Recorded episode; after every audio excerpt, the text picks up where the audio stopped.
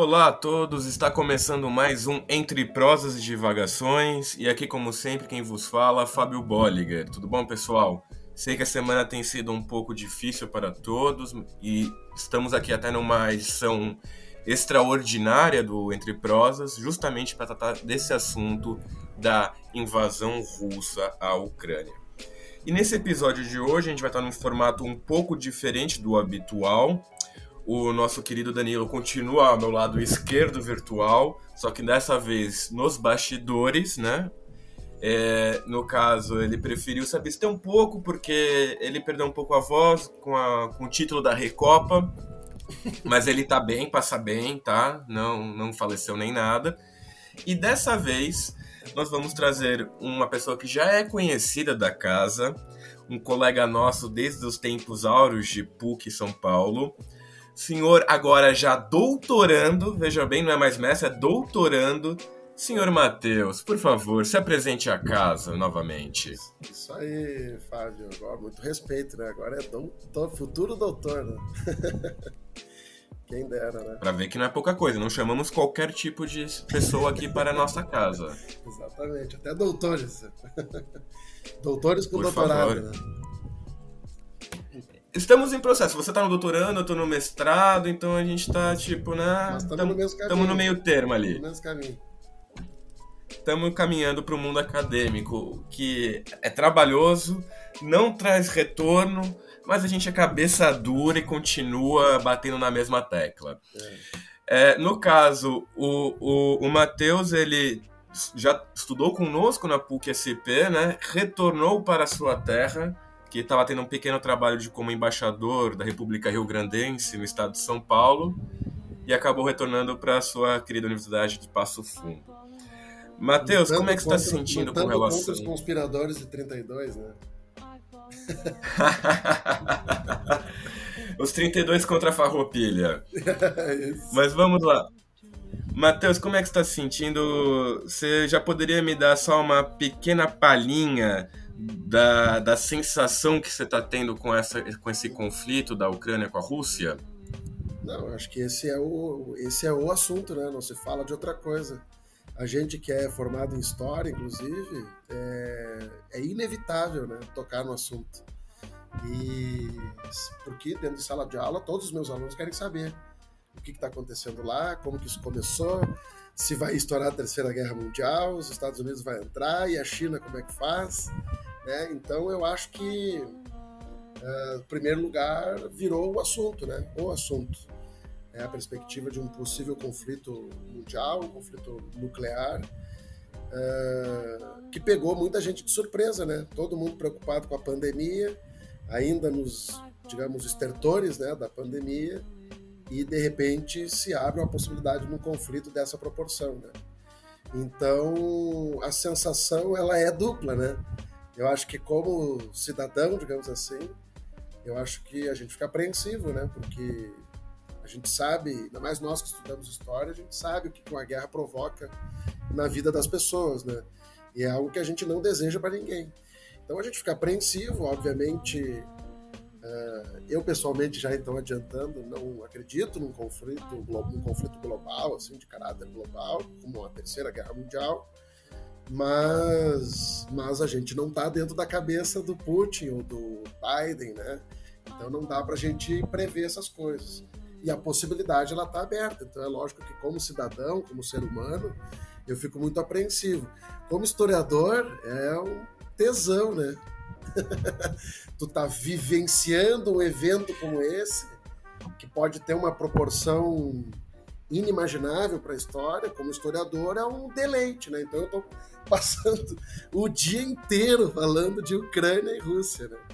Sem parar. Eu, eu acho que somos, somos dois, somos três, na verdade, com relação a isso de estar o tempo todo falando, e também concordo completamente com você com relação ao, ao entre aspas, tesão de estar vendo um evento dessa magnitude ocorrer diante dos nossos olhos, claro. Mas, é, infelizmente, por outro lado, por um lado humanitário, é triste ver o que está acontecendo na Ucrânia. Eu acho que eu digo por todos e, e por todos os ouvintes também que é algo deprimente do lado do sentido humanitário, claro, isso excluindo o lado como historiador, do que está acontecendo com a população ucraniana, né? Fazendo uma rápida recapitulação para até dar uma ideia do que vamos falar no episódio de hoje. É, já há exatamente uma semana, estamos falando hoje na sexta-feira, é, dia 4 de março, né? Lembrando que muita coisa ainda está por vir, então é capaz que esse episódio também fique faltando informações, porque ainda não chegaram, né?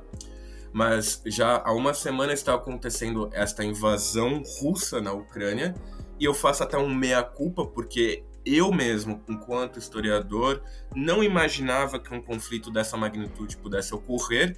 É, imaginava algo mais como que foi a crise da Crimeia em 2014, né? No caso agora versão região de Donbass, que é o extremo leste da Ucrânia.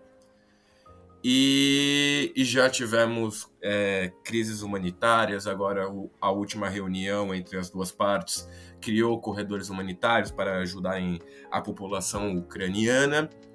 E nós, aqui do podcast, enquanto historiadores, vamos tentar passar a limpo toda essa situação, pegando desde a época da formação do Estado russo e ucraniano, para poder explicar a frase do Putin, por exemplo, da desnazificação, da pacificação do território ucraniano, né? Naquele discurso também que ele questionou até mesmo a própria nacionalidade ucraniana. A gente vai passar por esse lado.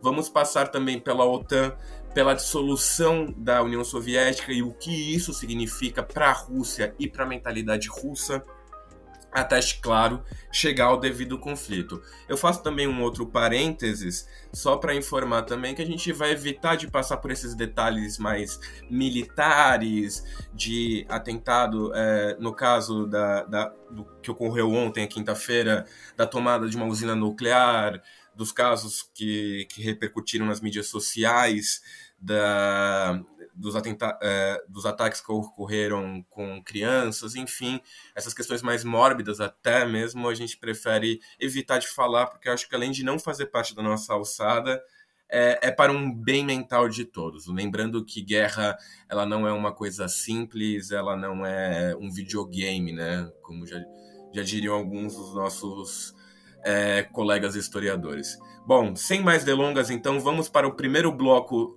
do, do, deste episódio, perdão, falando sobre justamente a formação dos estados nacionais russo e ucraniano.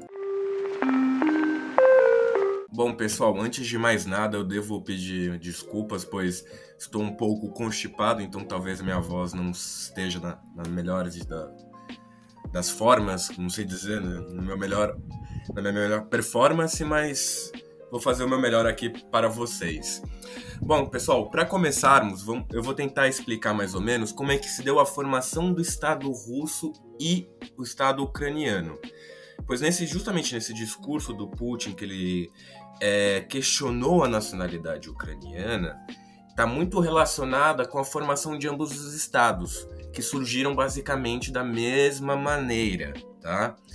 Para vocês terem uma noção, a primeira formação de um Estado russo se deu no século IX, já na, na Idade Média, com a chegada de povos vikings e que se assimilaram aos povos eslavos que já estavam na região e acabaram por formar o, o, primeiro Estado russo, por assim dizer, ou o primeiro Estado eslavo, se preferirem. Né? No caso, o Rus de Kiev, pois a primeira capital da Rússia foi Kiev. Isso já dá uma ideia, mais ou menos, o porquê realmente o Putin fez aquele questionamento. Então não é uma coisa que foi só para menosprezar os ucranianos de, de alguma maneira. Ok? Ei, Fábio. Diga. Inclusive, inclusive é, os russos têm. É comum se falar na Rússia que é, a cultura russa nasceu na Ucrânia, né? Exatamente, exatamente. é o berço da cultura russa. Eles falam que é a mesma coisa, é, só que assim, muda um pouco. O, o, eu acho que uma comparação válida para esse sentido é mais ou menos como surgiu o Estado português, que vem daquela coisa com a Galícia e o norte de Portugal, que eram mais ou menos a mesma coisa, falavam a mesma língua, o galaico-português, só que por essa divisão política e, e com o passar dos anos, ao longo dos séculos, acabou se criando uma divisão maior, né? Então, eu, eu acho que é mais ou menos comparável, claro, dando suas devidas proporções e de momentos históricos, mas é algo que se assemelha, né? Tanto que o russo e o ucraniano eles se enxergam como irmãos, né? Então essa, essa briga que se tem agora atualmente, é, é, muito dos ucranianos têm noção, mas claro que essa noção vai se alterar após o conflito, dessa irmandade que se tem com a população russa. Não estou falando do Estado russo, que é outra coisa. Claro. Eu vi esse, agora também, né, me preparando para o debate aqui, né, para o pro programa, eu tava, eu assisti uma entrevista do, do, do Amorim, né, ex-ministro, e ele falava exatamente isso. Ele dizia que durante os confrontos você não consegue saber quem é o ucraniano russo e quem é o russo russo, né? Exato. Eles são a mesma coisa, são o mesmo povo. É, até vi um caso de um padre ucraniano que nasceu e viveu na Ucrânia, só que foi preso recentemente agora porque estava espionando para o exército russo porque ele se considerava como tal, né? Então tem essa também essa difícil tarefa que está ocorrendo neste conflito de saber diferenciar quem é quem, né? Não é, não é só uma questão de uniforme, mas também uma questão de, de identidade, né? Mas, bom. Claro. E o tema da identidade está na pauta do conflito também. Sem sombra de dúvidas, né? né? Isso acho que é, é a nascente como a gente vai ver posteriormente. Né? Retornando então para a formação, é, esse primeiro estado de Rus de Kiev ele vai viver uma época de ouro, de grandes comércios, de uma grande estabilidade. Vai ser marcado pela chegada do cristianismo ortodoxo vindo do Império Bizantino e o seu fim ocorreu basicamente no século XI com as famosas invasões mongóis que tiveram durante o século XI e XII. Na verdade, nem foi o século XII, né? Foi tipo o século XI, foi tipo 70 anos que surgiu o maior império da face da Terra contínuo, sem contar o britânico, né, que estava separado, e que acabou por fim dando o fim a, a esse primeiro estado eslavo do Rus de Kiev. Império do Khan. Império do Khan. Né? Isso, que aí ter os cantonatos, né? Que é, é, eu cheguei até a pesquisar, mas eu, eu, eu, confesso que eu não vou lembrar agora qual era o cantonato que foi responsável pela Rússia.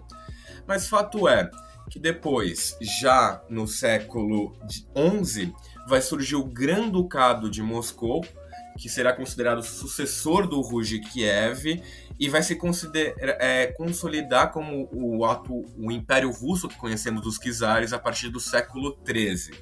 Com a queda de Constantinopla e do Império Bizantino, consequentemente, em 1492, a Rússia vai reivindicar o título da Terceira Roma, adotando a águia bicéfala como símbolo nacional. Isso é até importante de mencionar, porque ao longo da história a gente vai ver vários momentos onde grandes líderes, entre aspas, claro, vão adotar essa como a nova Roma. O próprio Mussolini chegou a fazer isso, o Império Bizantino não se via como tal, se via como um, o próprio Império Romano, porque era o Império Romano do Oriente, e aí a águia bicéfala que a gente vê até os dias de hoje no símbolo nacional russo, né? Já no século XV foi marcado pela expansão e colonização para o leste, além dos Montes Urais, dando o atual formato territorial da Rússia. Porque a gente tem que lembrar que a Rússia é um país transcontinental. Chegou a, até mesmo ao Alasca, chegou até a ocupar três continentes. Acho que, tirando realmente os impérios coloniais, a, a, a Rússia foi o único país que, de uma forma contínua, conseguiu manter o seu próprio território em três partes diferentes, né? Isso até acho interessante, porque isso já, já nos demonstra o próprio formato russo. A Rússia que nós conhecemos e que, de fato, não vou dizer que importa mais, né? Mas é que tem mais relevância, é tudo que vem dos montes Urais para frente, que é a parte europeia. A parte pós-montes Urais, que já vem a Sibéria e o extremo leste asiático, já são não só povoados por povos russos, mas também como povos mongóis e túrquicos, o que sempre vai ter essa relação é, entre, entre dominância e, e, e de, de, dominância dominado entre esses dois povos, tá? Já no caso da Ucrânia, é importante a gente ressaltar que dependendo de qual discurso narrativo a gente vai seguir, o Ruge Kiev pode ser considerado tanto um marco fundador da nação russa como a nação ucraniana. Então, é, é, é, esse é o ponto essencial do discurso do Putin. Novamente, reforçando, ambas, ambos os países consideram o Ruge Kiev como seu, gran, é, como seu marco fundador, enquanto uma nação.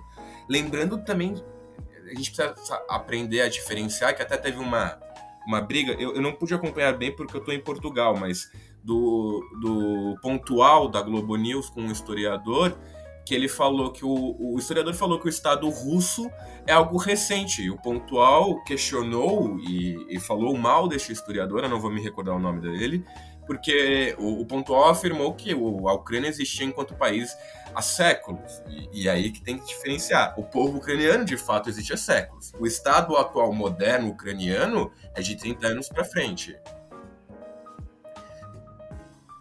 Retornando então, após a queda desse do, do Kiev, o território que corresponde à atual Ucrânia foi anexado pelo Grã-Ducado da Lituânia, que apesar de hoje de ser um país extremamente pequeno, nessa época era um, um, uma, um grande país, um grande império, por assim dizer, que posteriormente viria a se tornar a comunidade polaca-lituana, né, que vai ter essa união de coroas entre a Polônia e a Lituânia. O retorno, da, é, o retorno à Rússia no século XVII e a partilha do território com a Polônia, posteriormente, vão dar uma nova divisão da, da Ucrânia. Né? No século XVII vai ter muitos conflitos entre Polônia, Áustria e Rússia. Porque essa região do leste europeu é importante a gente mencionar que ela não tem nenhuma grande divisão geográfica que consequentemente é muito difícil de delimitar uma linha imaginária de onde começa um país e de onde começa o outro. Porque às vezes eu estou no ponto A e no ponto A que eu moro só tem russo. Eu, é, eu, eu ando dois quilômetros, já tem ucraniano. Ando mais dois quilômetros, volta a ter russo. Então é, é, era uma fronteira extremamente porosa, né? Não, não havia uma delimitação clara geográfica. Nesse caso, no século XVII, vai ter a, a, a, volta, a união, por assim dizer, entre muitas aspas, entre Rússia e Ucrânia, a divisão com a Polônia e, posteriormente, uma nova divisão com o Império Austríaco. Apesar desse que vai surgir um, nacional, um, um sentimento nacionalista ucraniano durante o século XIX, que vai surgir principalmente com aquela questão das Primaveras dos Povos, em 1848. No caso da Ucrânia, vai ser um pouco mais tardio essa, esse sentimento nacionalista, né? É, um, um, uma referência que eu faço, é, não chega a ser uma dica cultural, acho que até fiz essa dica já alguma vez, mas para vocês entenderem essa questão de nacionalismo moderno, eu recomendo muito um livro do Hobsbawm, Eric Hobsbawm, famoso historiador britânico, Nações e Nacionalismo, né? O nascimento da identidade burguesa. Eu não me lembro do subtítulo agora, mas enfim, é um, uma grande obra, recomendo.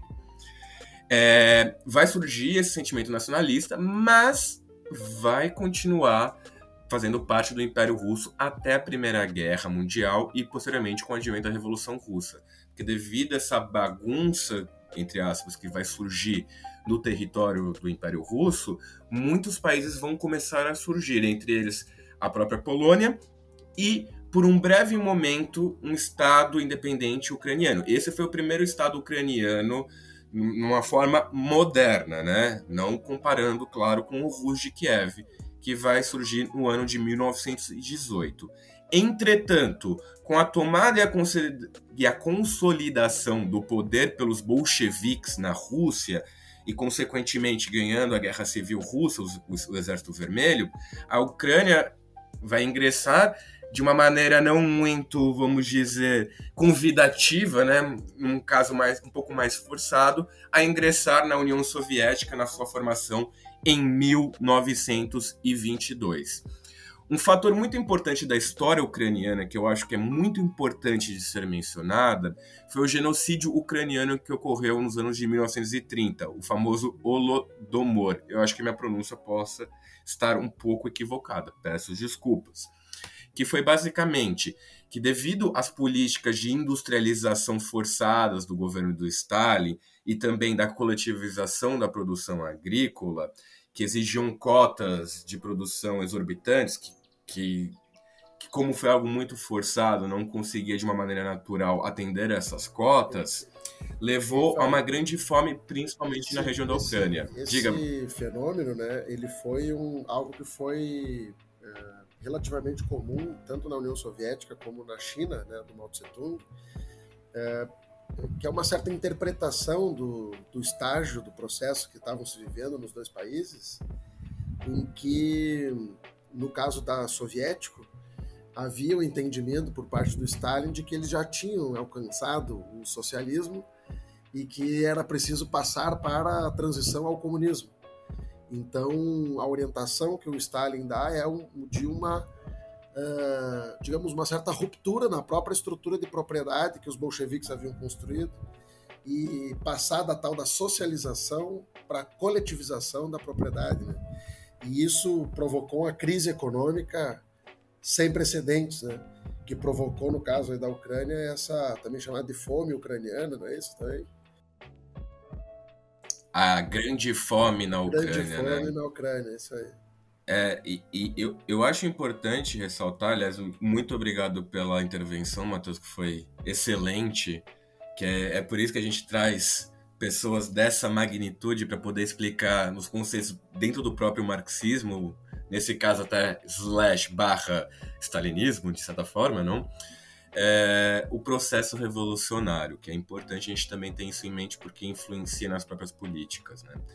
E, e, eu acho importante a gente. É, e por que que levou a isso, né? Como que isso. Por que que o cara resolveu. É, porque também não vamos falar que surgiu da noite pro dia porque o Stalin acordou com a bunda virada pra lua e falou: ah, não, vou fazer isso agora. Né? Tem, tem toda uma base teórica por trás. E isso é importante da gente ressaltar no caso do, do genocídio ucraniano, da grande fome ou do Holodomor, é, escolham a sua nomenclatura, porque isso vai ficar muito gravado na memória do ucraniano. Isso é uma coisa que vai permanecer até os dias de hoje. Claro que muito provavelmente as pessoas que passaram por este período já não se encontram mais vivas mas os seus filhos e netos continuam vivos e, consequentemente, escutaram histórias da, das pessoas que passaram por essa situação, não? E isso vai refletir muito posteriormente com a invasão nazista à Ucrânia, mas isso é já um outro ponto. Por fim, só para terminar com, a, com essa questão, as estimativas de morte naquela época variam entre 1,8 milhão até 12 milhões. O porquê dessa margem tão grande? Não existe, quer dizer, pode até existir, mas os próprios historiadores em si não tiveram acesso às informações com uma certa clareza. Tanto que, por exemplo, a gente chegou a mencionar em, em alguns episódios passados, não vou me lembrar qual, de um grande êxito econômico que teve no governo Stalin, né? É, principalmente com a crise de 29, que não vai fingir o mercado é, soviético, porque não estava interligado com o mercado capitalista, Entretanto, é, vão achar que a, a União Soviética estava super bem, sendo que estava economicamente bem, só que passando por essa situação gravíssima de, um, de, uma, de uma grande de, um, de uma grande morte em massa de uma população. Fato é que isso vai ficar tão memorável na cabeça das pessoas naquela época, quando vai ocorrer a invasão nazista na Ucrânia, que como eu havia mencionado no último episódio da Segunda Guerra, sempre serviu como um, como um tampão entre a Europa Ocidental e Moscou, é, vão, vão invadir a Ucrânia, vão, vai haver uma colaboração forte por parte da população, não vou dizer que também foi a maioria, porque isso também não ocorreu, mas é, teve uma colaboração forte com o nazismo, mirando a independência da União Soviética, né, por essa, por essa é, ressentimento e revanchismo, sentimento de revanchismo que teve é, devido ao Holodomor. Agora, pulando já para os anos 50, e é só um fator que eu acho importante para mencionar para a gente poder depois pescar isso novamente mais para frente no, no, episódio, vai ter a entrega da Crimeia para a Ucrânia nos anos 50. Se não me engano, foi 53, 54, já com o Mikhail. O, o Khrushchev. É, eu ia falar Gorbachev. O Khrushchev. Khrushchev. É, que é, o, é o Khrushchev. É, Brezhnev, e aí depois do Brezhnev, não me lembro o que é. O Brezhnev aí já é o já Gorbachev. É, o Brezhnev já é o Gorbachev? É, que aí vai ter uma pequena junta, né, da, do Politburgo do Partido Comunista que vai assumir até, de fato, ser eleito o Gorbachev. O lado bom da União Soviética é que foi muitos é, poucos líderes, a gente consegue memorizá-los.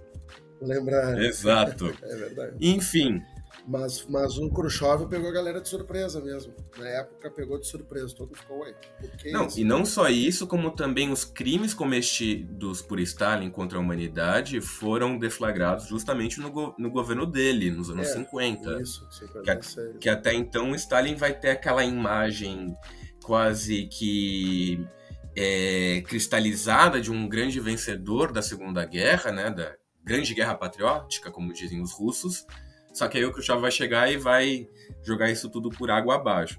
Um fato interessante de mencionar é que tá, tá havendo um, um, um estão revivendo a figura do Stalin na União Soviética, na Rússia, na, na Rússia perdão, atualmente, como um grande líder, né? Um líder que, que fez a glória da, da é, Rússia. É, isso é legal tu ter comentado isso, porque o Putin ele tem, uh, digamos assim, Putin tem buscado, de alguma maneira, recuperar um, um imaginário da, da, da, União Soviética, né? Só que o, o curioso aqui, para nós que somos historiadores, é que o Putin está fazendo isso ressignificando o próprio Stalin e o mesmo Lenin, né? Então, o Putin, que foi agente da KGB, hoje é uma expressão da direita russa, né? Inclusive, a, a, direita russa, digamos, o Putin e a esquerda russa tem um problema bem sério ali, né? Muito confronto do Putin com a esquerda russa internamente. Em alguns momentos, dependendo da pauta internacional, a esquerda russa até apoia o Putin em algumas situações, porque entende que a nível global o Putin acaba jogando um papel de dissuadir a hegemonia dos Estados Unidos a nível global. Mas internamente ele é uma expressão da direita russa, né? Então ele tem recuperado essa, essa, esse imaginário da, da União Soviética só que dando um outro conteúdo social, outro conteúdo histórico para esses dois líderes, né? Então o Stalin, em vez, em vez, de ser um líder socialista, ele é um grande herói patriótico, né? Que libertou a Rússia do invasor nazista.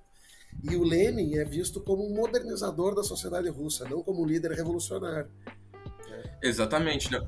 Então é, é legal porque esse, esse imaginário da Guerra Fria é algo que a gente precisa ter ele em mente, né, para entender o conflito também. Sim, é, é, eu acho muito legal o que você mencionou, até porque é, eu pude já observar dentro de algum de alguns círculos de pessoas, sejam de esquerda ou de direita, de um, de um apoio, é, seja por parte da esquerda, como eu vi aqui no caso de Portugal, do Partido Comunista Português, o, o Jerônimo de Souza, que é o secretário do partido, a, apoiando a Rússia por, uma, por, uma, por aquele imaginário de União Soviética que ainda perpetua nessa geração mais, antiga, e pelo lado da direita acusando o Putin de, de ser um comunista. Sendo que ele é um. Eu, eu vou pedir o perdão da palavra, tirem as crianças da sala. Um puta de um nacionalista de direita. Se ele tem uma coisa que se assemelha é, com o Bolsonaro, é nessa área. Porque de resto, diferencia completamente por, pela magnitude da sua liderança comparada Exatamente. do Bolsonaro. Eu, claro. eu, eu acho que dá para considerar o Putin um daqueles estadistas clássicos que a gente conhece, que estuda na faculdade. Assim. Putin é um estadista. Sim, sim. Tanto. Isso, isso. Putin, não, isso tanto que, que assim, eu acho ele um, um, um, um grande estadista no sentido clássico da palavra, né? Não não falando que assim, ah, eu gosto do Putin. Não, pelo amor de Deus, gente, não pensem que eu gosto de algum líder, porque todo líder é um pouquinho, para não dizer um palavrão, FDP, né? Mas, enfim, é, como eu disse, muito, muito, muito importante isso que você mencionou agora, Matheus, porque acho que é importante a gente desmistificar um pouco também a figura do Putin, né? Somente para finalizar a questão da formação da Ucrânia, e um último fator que eu acho importante de mencionar, que foi a explosão da famosa usina nuclear de Chernobyl em 1980.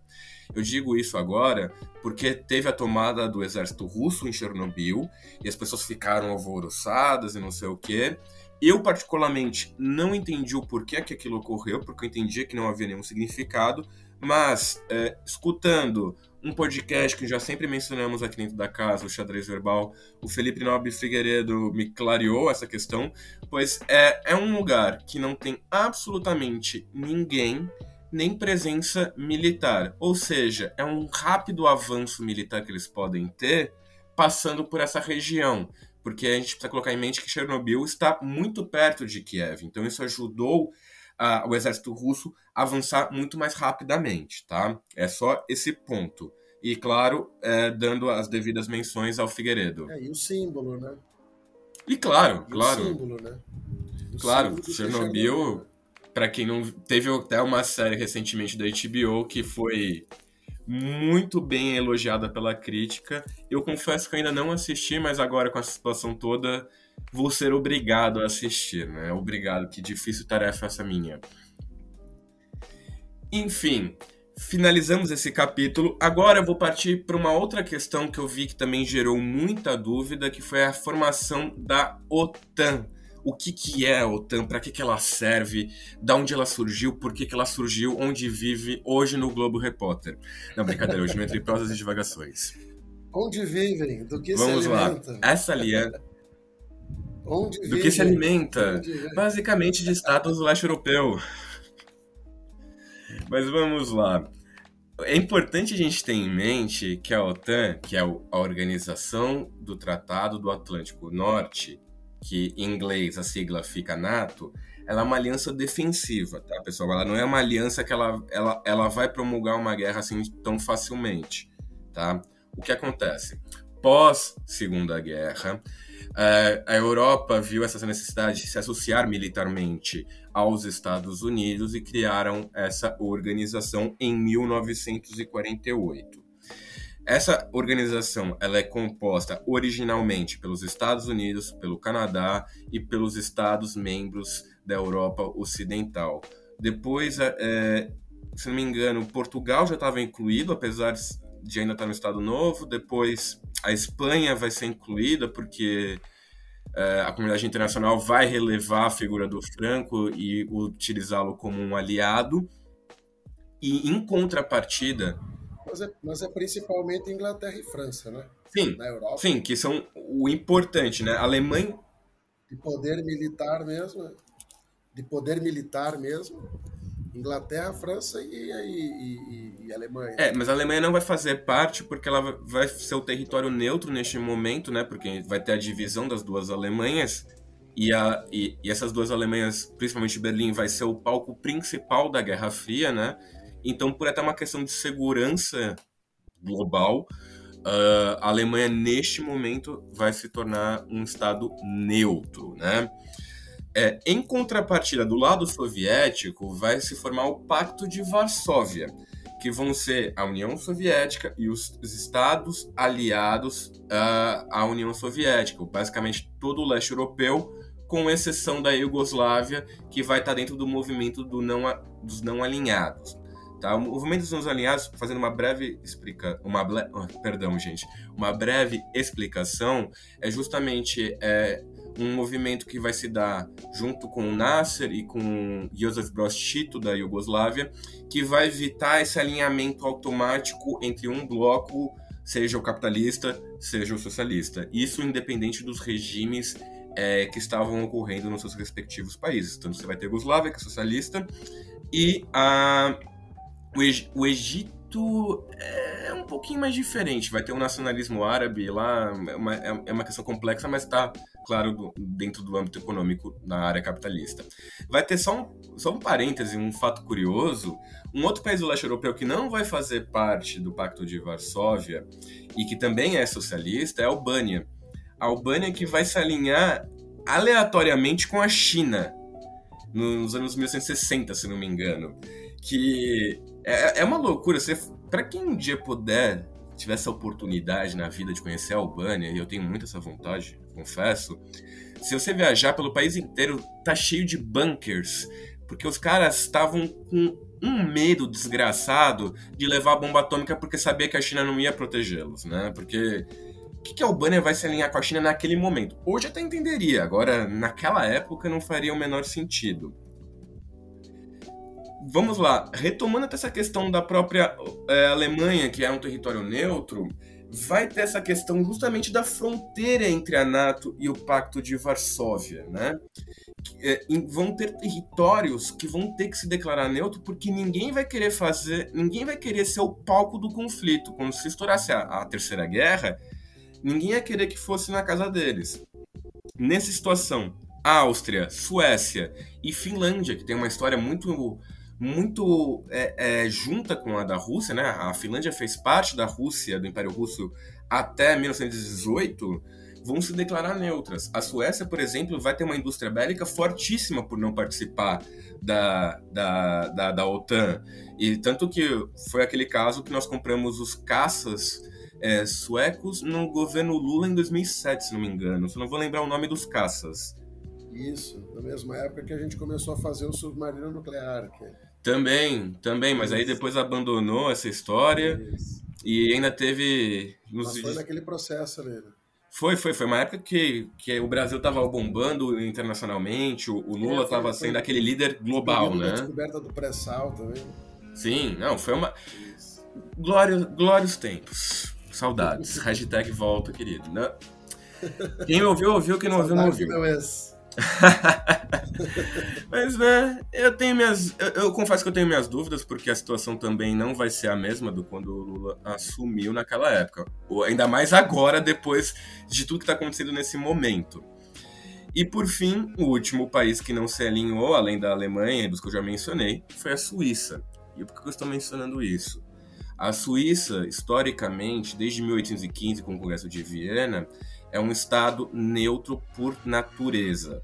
Na Segunda, na Primeira Guerra, foi um estado neutro. Ela, a Suíça, para se manter neutra na Segunda Guerra, ela literalmente barganhou a sua neutralidade para servir como um palco para receber os nazistas e os aliados e por assim em diante.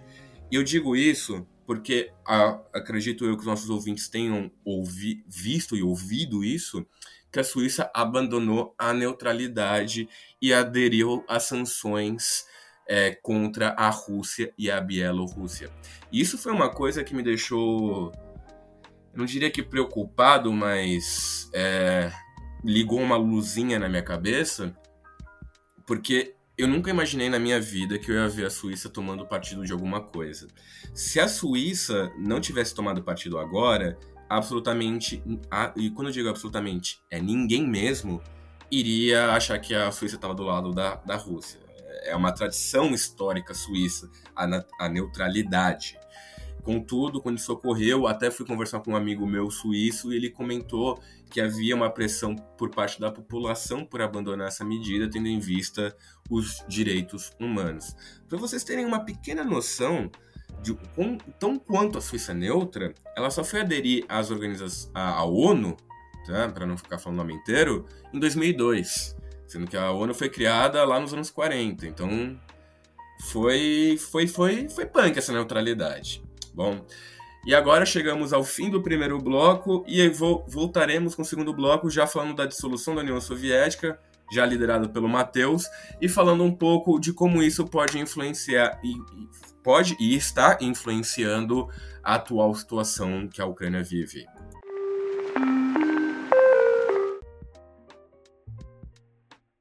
Bom, galera, então vamos dando início aqui para o nosso segundo bloco aqui do nosso episódio, é, dedicado então ao conflito entre Rússia e Ucrânia, ali no leste europeu. Tem chamado a atenção de todo mundo.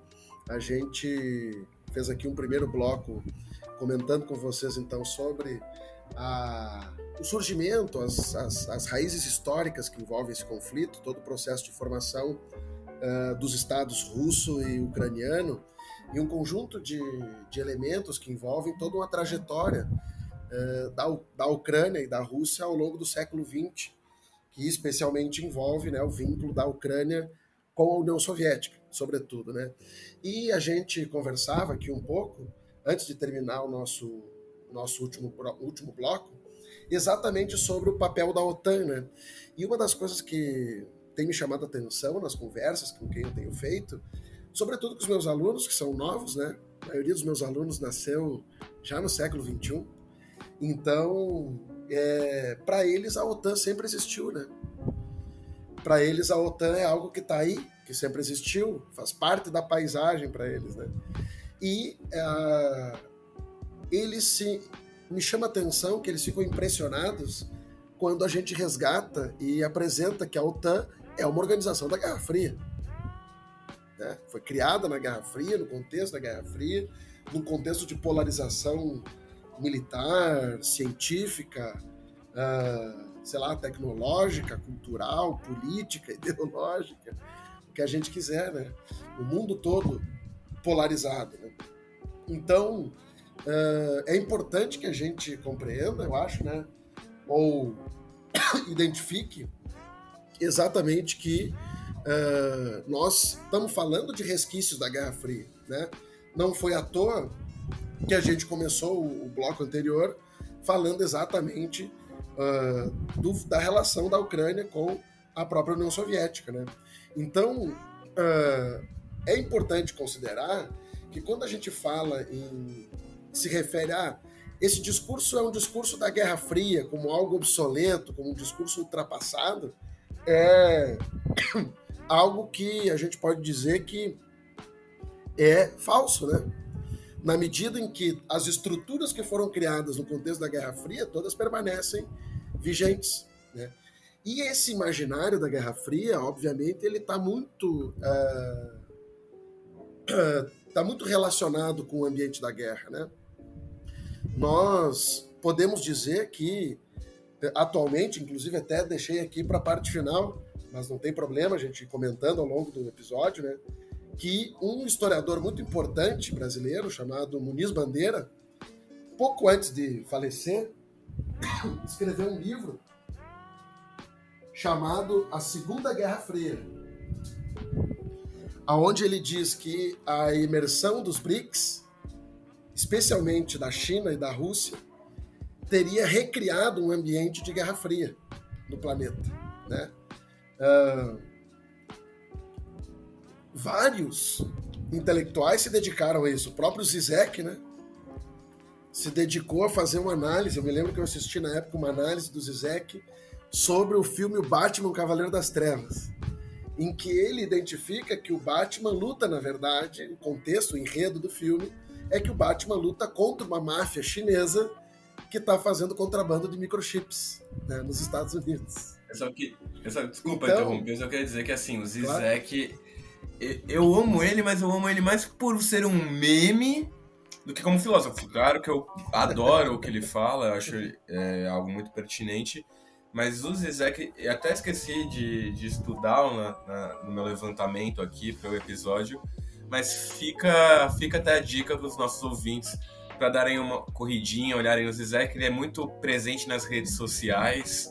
Então, assim, eu até esqueci de olhar o, perfil dele, mas eu, vou dar uma olhadinha depois, porque ele deve estar tá alvoroçado com a atual situação. Divagação feita, peço desculpas, retornamos. Não, verdade, verdade. O Zizek deve estar tá enlouquecido agora, né? Uh, mas, quer dizer, nós estamos vivendo já desde uns, de alguns anos para cá, a gente pode dizer, especialmente a partir da formação dos BRICS, um cenário que muitos intelectuais, como Muniz Bandeira, que eu mencionei aqui, têm chamado de Segunda Guerra Fria. Né?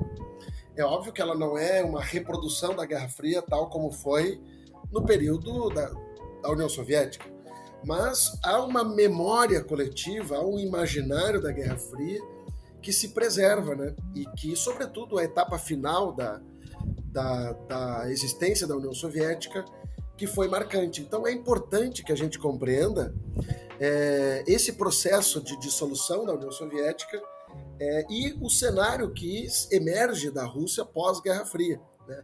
que vai trazer essa Rússia né, ressignificando esse imaginário da Guerra Fria, ressignificando um imaginário é, a interpretações a respeito do papel que personagens como Stalin ou Lenin jogaram na, na história da Rússia, né? Uh, até chegar então nesse cenário, digamos, de uma Rússia que retoma um protagonismo, sobretudo nos anos 2000, né? Com, como eu falei antes, com a imersão dos BRICS, sobretudo, né? Sobretudo aí também com essa, esse protagonismo do Putin né, sendo essa esse grande esse grande personagem dessa Rússia que volta a ser uma potência uh, mundial, econômica, potência militar, uma potência política, né, uh, a nível global. E que tem gerado opiniões muito controversas. Né? A gente falava aqui antes, por exemplo, que uh, tem muitos setores da esquerda que acabam revivendo essa memória da União Soviética e acabam interpretando o ataque ao Putin ou a guerra do Putin como uma antiga confronto ideológico daquele período e já saem em defesa do Putin imediatamente, da mesma forma que o contrário, né? A gente vê também setores de direita chamando o Putin de comunista, né? Enfim, quer dizer, esse imaginário da Guerra Fria ele está absolutamente presente, né? Ele não se apagou, mas ele tem uma outra conotação, ele tem uma outra dimensão. E esse processo uh, de dissolução da União Soviética, ele sem dúvida foi muito importante, por, sobretudo pelo impacto que ele gerou na sociedade russa. De coisas, partindo de coisas simples, né? Como o fato de que os russos não sabiam usar dinheiro. Não sabia usar dinheiro, de repente o cara diz: Ó, oh, mano, tu não ganha nada por mês, tu tem aqui um livrinho onde tu vai lá na, no, no, no armazém e retira lá tua vodka, teu cigarro, sei lá, o arroz, a beterraba, sei lá o que mais que eles comem lá na Rússia, né? E leva para tua casa. Aí tem outra livretinha que tu vai na loja e pega umas roupas. Mas aí daqui a pouquinho não tem livretinha, o cara te dá um, um maço de dinheiro. As pessoas não sabiam nem o que fazer com isso, né? Então muitas pessoas começaram a empobrecer.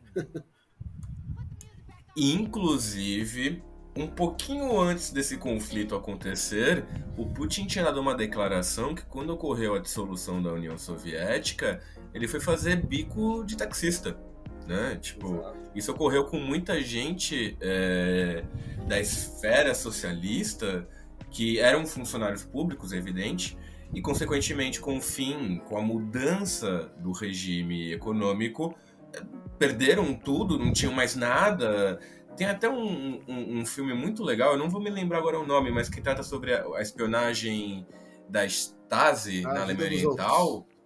A Vida dos Outros. Esse filme é maravilhoso. O final dele é, é o retrato perfeito uhum. do que ocorreu com o fim da, da União Soviética e, e, e, e, da cortina de ferro. Né? Isso que eu acho muito legal mencionar, porque a, a, o trauma da, do fim da União Soviética, daquela coisa de um dia você acordar e falar: Nossa, eu, eu, eu moro na União Soviética, um dos maiores países do mundo, uma das maiores potências do mundo, para no outro dia se acordar e estar tá totalmente quebrado, foi um trauma absurdo que ocorreu com a população russa e que perpetuou no imaginário deles. É, o que explica por que, que há também uma memória muito positiva dos anos de socialismo, né? Então, por isso que há uma memória Exato. saudosa do Stalin como um grande líder, porque remete a uma época que a Rússia era um país desenvolvido. Né? Sim, na Alemanha também ocorreu a mesma coisa na, na no que era a antiga Alemanha Oriental. A, apesar de um grande avanço da extrema-direita com a alternativa para a Alemanha, a Alternative von Deutschland, que é muito forte na Alemanha é, no que era a Alemanha Oriental, né? É, havia também uma parte da população que até os dias de hoje quer que volte à Alemanha Oriental, quer que a Alemanha se divida novamente. Por quê? Porque tinha estabilidade. Isso é uma coisa que eu já mencionei em outros episódios aqui. A população ela não liga muito pro regime, o que ela mais liga é pra estabilidade, independente é, do que for. Estabilidade de vida, né? Então, vê só, tu vê, tu pega uma sociedade soviética que nos anos 80, mesmo com todas as uh, deformações, digamos, do modelo socialista soviético, não existia uma lei para punir homicídio, por exemplo porque o homicídio era uma coisa tão rara que você tinha que nomear uma corte especial quando isso acontecia. Para uma sociedade, como tu falou, uma sociedade onde o ex-agente da KGB vai ser taxista, né? onde as pessoas passaram a se tapear por comida na rua, porque simplesmente empobreceram. E a Ucrânia tem um protagonismo importante, né? É... que também nos leva a outro filme também muito bom, que é O Senhor das Armas, né? com o Nicolas Cage um dos raros filmes que o Nicolas Cage está fantástico. Verdade. Né? E o filme, o filme é inspirado numa história verdadeira, né? Que exatamente relata um ucraniano que foge da União Soviética, vai morar nos Estados Unidos e se associa a negócios estranhos, né? E que com o fim da União Soviética passa a ser o principal protagonista do contrabando de armas no mundo. Porque a Ucrânia era um lugar onde tinha, e ainda tem, né, um, um arsenal de armas ah, e, e munição, de armamento uh, uh, muito poderoso. Né? A Ucrânia era um centro militar do, da União Soviética. E boa parte dessa. Quando a União Soviética cai, boa parte desse armamento fica porque é como o Fábio falou antes aqui, o, o, o, leste europeu, o bloco socialista, ele é como se ele tivesse simplesmente desabado. Assim. É como se ele tivesse se implodido. De uma hora para outra ele acabou, né? E aí o cara no filme A Vida dos Outros simplesmente levanta e sai como se estivesse indo pro bar tomar uma cerveja, né? Como um sinônimo de que aquilo já não tinha mais sentido. Mas mesmo assim, uma sociedade como essa, ainda tem a sua memória.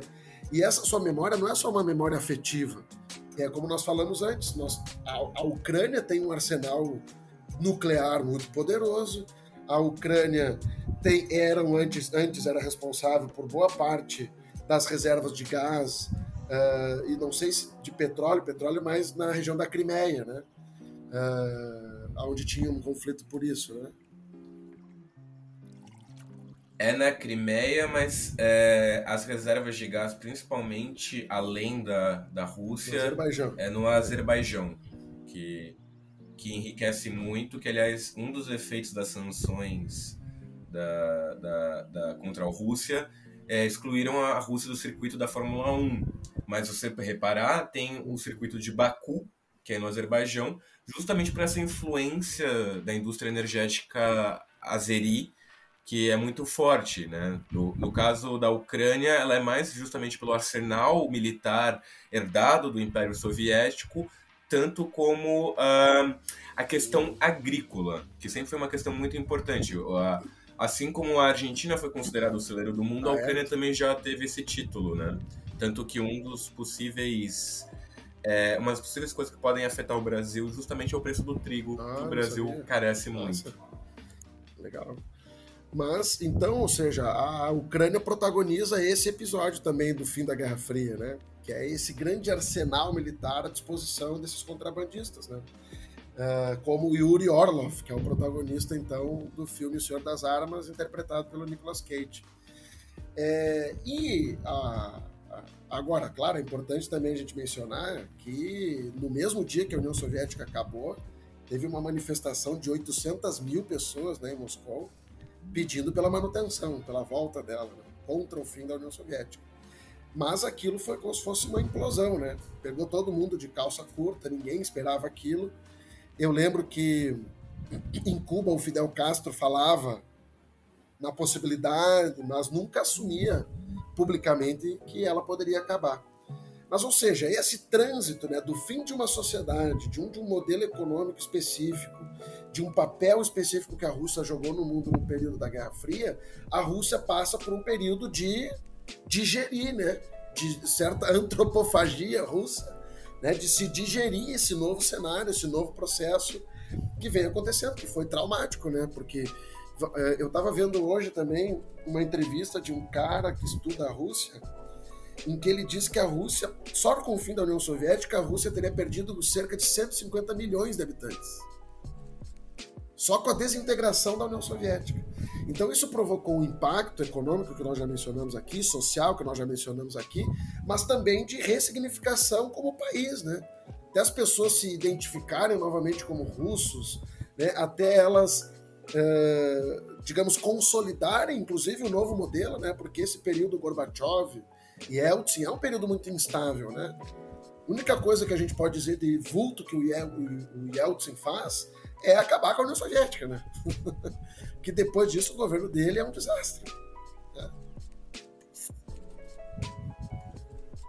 Foi de fato até o. Acho que o único momento que ele teve um protagonismo importante, que realmente exerceu o papel, né? Que tem aquela cena clássica dele em cima do tanque, na frente do parlamento, da Duma né? E foi, foi dali o, o ápice, porque depois daquilo só foi ladeira abaixo. Eu só queria também fazer um outro adendo sobre essa questão militar ucraniana que ela herdou da União Soviética, que como o Matheus muito bem mencionou, que como foi do dia para noite que caiu, do dia para noite nasce um país chamado Ucrânia com o quarto maior arsenal nuclear do mundo. Claro que eles não tinham as chaves para acessar esse arsenal, mas estavam lá. Tanto que um dos acordos que ocorreram foi que tipo a Ucrânia abriria mão desse arsenal para a Rússia, né, que foi considerada a herdeira legítima do, da União Soviética. Em contrapartida, a Rússia se comprometeria em não invadir ou manter sua neutralidade com relação à Ucrânia, que foi justamente quebrada não só agora, como em 2014 com a Crimeia, né?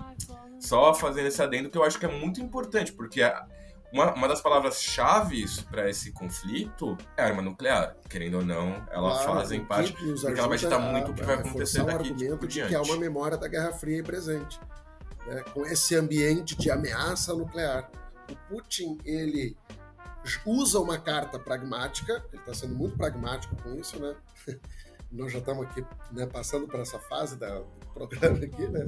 Mas o Putin, ele usa uma carta que é muito pragmática, porque o Putin não é o não é o, sei lá, não é o Trump, né? O Putin não é conhecidamente como um cara que blefa. É, não é aquele cara que diz que vai fazer e não faz. Então, se o Putin diz, te mostra uma bomba atômica e diz que vai usar, é porque ele pode usar, né? Só que é lógico que o Putin ele quer o quê? É óbvio que o cara não não está disputando um território para explodir ele, né? Então, né, digamos que ele não quer usar a bomba, né? Mas, mas ele tá dizendo, ó, oh, mano, se vier para cima de mim, eu vou usar. É, né? Não, é, isso acho que é uma coisa muito importante que você mencionou, esse pragmatismo, porque é uma questão acho que também muito importante de nós podemos explicar para o pessoal em casa que Putin não é louco, ele não é um psicopata, um sociopata, ele é um líder, ele é um líder pragmático, tá? Se ele faz ou fala alguma coisa, é porque ele já tá pensando três ou quatro jogadas no xadrez para frente, tá? Até aproveitando que o xadrez é um esporte nacional na Rússia. É, é, é, se ele falar de arma nuclear, é muito mais para lembrar o Ocidente que a Rússia, apesar dos pesares, apesar de não ser mais a, a União Soviética, ainda tem uma carta na manga e essa carta se chama hum, não sei como posso chamá-la, bomba nuclear, a Kizar, é, tinha aquela famosa bomba, a maior de todas, o Kizar, o Kizar que acho que até teve tiveram medo de explodi-la, ou se não era essa era uma outra, porque não, poderia a Kizar foi testada, foi testada nos anos né? 50 ou 60. 4 mil vezes Sim, mais potente. que faz com que as bombas de Hiroshima e Nagasaki sejam... Tipo é, isso. Exato. Comparando num jogo de futebol, é transformar essas bombas num jogo de pebolim, ou totó, né? Para algumas regiões do Brasil é diferente. No sul, como é que fala? É, pebolim também? Totó. É, eu acho que pimbolim. Não sei dizer não, cara. É que é. Que, é, é em alguns o, lugares é fla-flu. O... Alguns dizem, vamos fazer um fla-flu, é... E eu peguei esse hábito de vamos fazer um churrasco, eu falo, e aí, vamos fazer um totó? Vamos fazer um totó? É. Flafu? vamos fazer um totó, é. Eu conheço o totó. É, aqui em Portugal é matriquilhos, acho que se não me engano. Matraca, não, é. Tipo uma matraca, né? Pode ser. Sei lá. Eu, eu entendi assim, é, é que a, a, história desde que eu cheguei em Portugal é, é sempre alguém falando alguma coisa, eu não entendo é, nada, e aí a pessoa tem que me explicar os significados das palavras, né? Isso acho que todo brasileiro que vem morar em Portugal passa em algum momento. Mas enfim, divagação feita, retorno contigo, meu querido. É, não, eu acho que isso que a gente está trazendo aqui, ele é importante. Nós estamos, digamos, quase que pulando para o próximo bloco, né? Mas não tem como dissociar essas coisas, né? A raiz histórica e a identidade cultural russo-britânica, ela está envolvida no conflito, na verdade, nós estamos falando do conflito desde o começo do, do podcast, né? mas a gente está abordando os diferentes elementos que estão incidindo neles. Com certeza, essa Rússia pós-soviética uh, tem uma incidência nisso, né? sobretudo pela ascensão do Putin. Né? Ali, logo depois uh, do governo do Boris Yeltsin, né? o Putin começa a aparecer como uma liderança política importante. Mas vai ser nos anos 2000, de fato, que o Putin vai ganhar essa dimensão né, de um grande estadista russo e de um grande player, para usar a expressão que a galera gosta, no contexto internacional. Né? Então, é, eu insisto né, em voltar com a perspectiva de que uh, desses autores que defendem a existência de uma segunda Guerra Fria. Né? Ou, uh, ou, de, ou tu chama, como tu chamou em algum momento aqui, de Guerra Fria 2.0, né? É... Exato, exato. Mas é, é, como até você muito bem disse também. Não vai ser naquele mesmo formato que nós conhecemos da Guerra Fria clássica, porque. Até porque a Rússia não é socialista. Exato, não vai ter essa, esse perfil ideológico, mas é, é, isso acho que eu também vou. A gente está se adiantando um bocado demais, né? Mas uh, vai ter uma. Um, conflito mais de hegemonias globais, por assim dizer principalmente a China, a Rússia e a Índia, e aí sim, excluindo os BRICS, ou seja, Brasil e África do Sul, para para disputar essa hegemonia euro-americana que vem desde o capitalismo exatamente. mercantil. Não? E que depois da Guerra Fria, exatamente né, o tema que nós estamos aqui tentando entender aqui no, nesse bloco, uh, se tornou uma potência, um mundo unipolar, né? É, eu, eu, eu, eu acho que eu, nós falava, eu estava comentando antes, né, que é muito comum às vezes a pessoa associar esse discurso da Guerra Fria como algo velho, como algo que não existe mais, mas não se dá conta que as estruturas da Guerra Fria todas se mantiveram. Então, quando tu tem, uh, por exemplo, quando tu tem duas forças fazendo é, pressão uma contra a outra, a única coisa que aconteceu é que uma deixou de existir, a outra se manteve intacta, né? Então, as práticas que o governo americano ou que esse bloco que tu menciona como estadunidense europeu, né, que digamos uh, conduz, né, ou dirige o mundo desde o, sei lá, o mundo mercantil, como tu falou, ou no mundo moderno, né, no século XX, sobretudo, nos Estados Unidos, especialmente, uh, nós temos um, um, um, na verdade, um um cenário em que um ator da Guerra Fria perdeu e um outro setor passa a dominar o mundo sozinho. Né? Então, esse, esse bloco hegemônico liderado pelos Estados Unidos e União Europeia, vamos chamar assim, ainda não existiu União Europeia no, início dos 90, né? mas o desenho vinha se amadurecendo para isso, e é um ator importante aqui, uh, essa turma passa a reinar sozinha. Enquanto a Rússia está lá digerindo esse trauma do fim da Guerra Fria, enquanto a China está vivenciando lá um processo também de recuperação econômica, desde os que começou lá no, na segunda metade dos anos 70, o Deng Xiaoping e essa galera toda, né, que vem, digamos, modernizando e para não ser ruim com os chineses, que não tem a ver com a história, né, atualizando a experiência, o modelo de socialismo deles lá, né, porque é assim que eles tratam, né? segundo eles, eles estão construindo o socialismo, né? É. O socialismo de características, características chinesas, né? A gente teve um episódio muito legal que a gente trouxe o Vinícius, não sei se você lembra dele, o Vinícius Borghelli, da nossa turma. E o menino é, é, é, um, é um crânio, ele é um gênio. Eu sempre recomendo esse episódio porque aquele foi, acho que, um dos melhores episódios que nós tivemos, porque ele consegue explicar de uma maneira tão didática sobre esse socialismo de características características chinesas que eu juro por Deus, eu fiquei de queixo caído, fiquei que nem um bobo. É uma experiência Danilo singular, também ficou né? uma bobão. interpretação singular que os chineses têm ali daquela sociedade, não vale a pena entrar aqui, porque isso é um buraco sem fundo, né? A gente começa e não vai parar nunca mais. Né?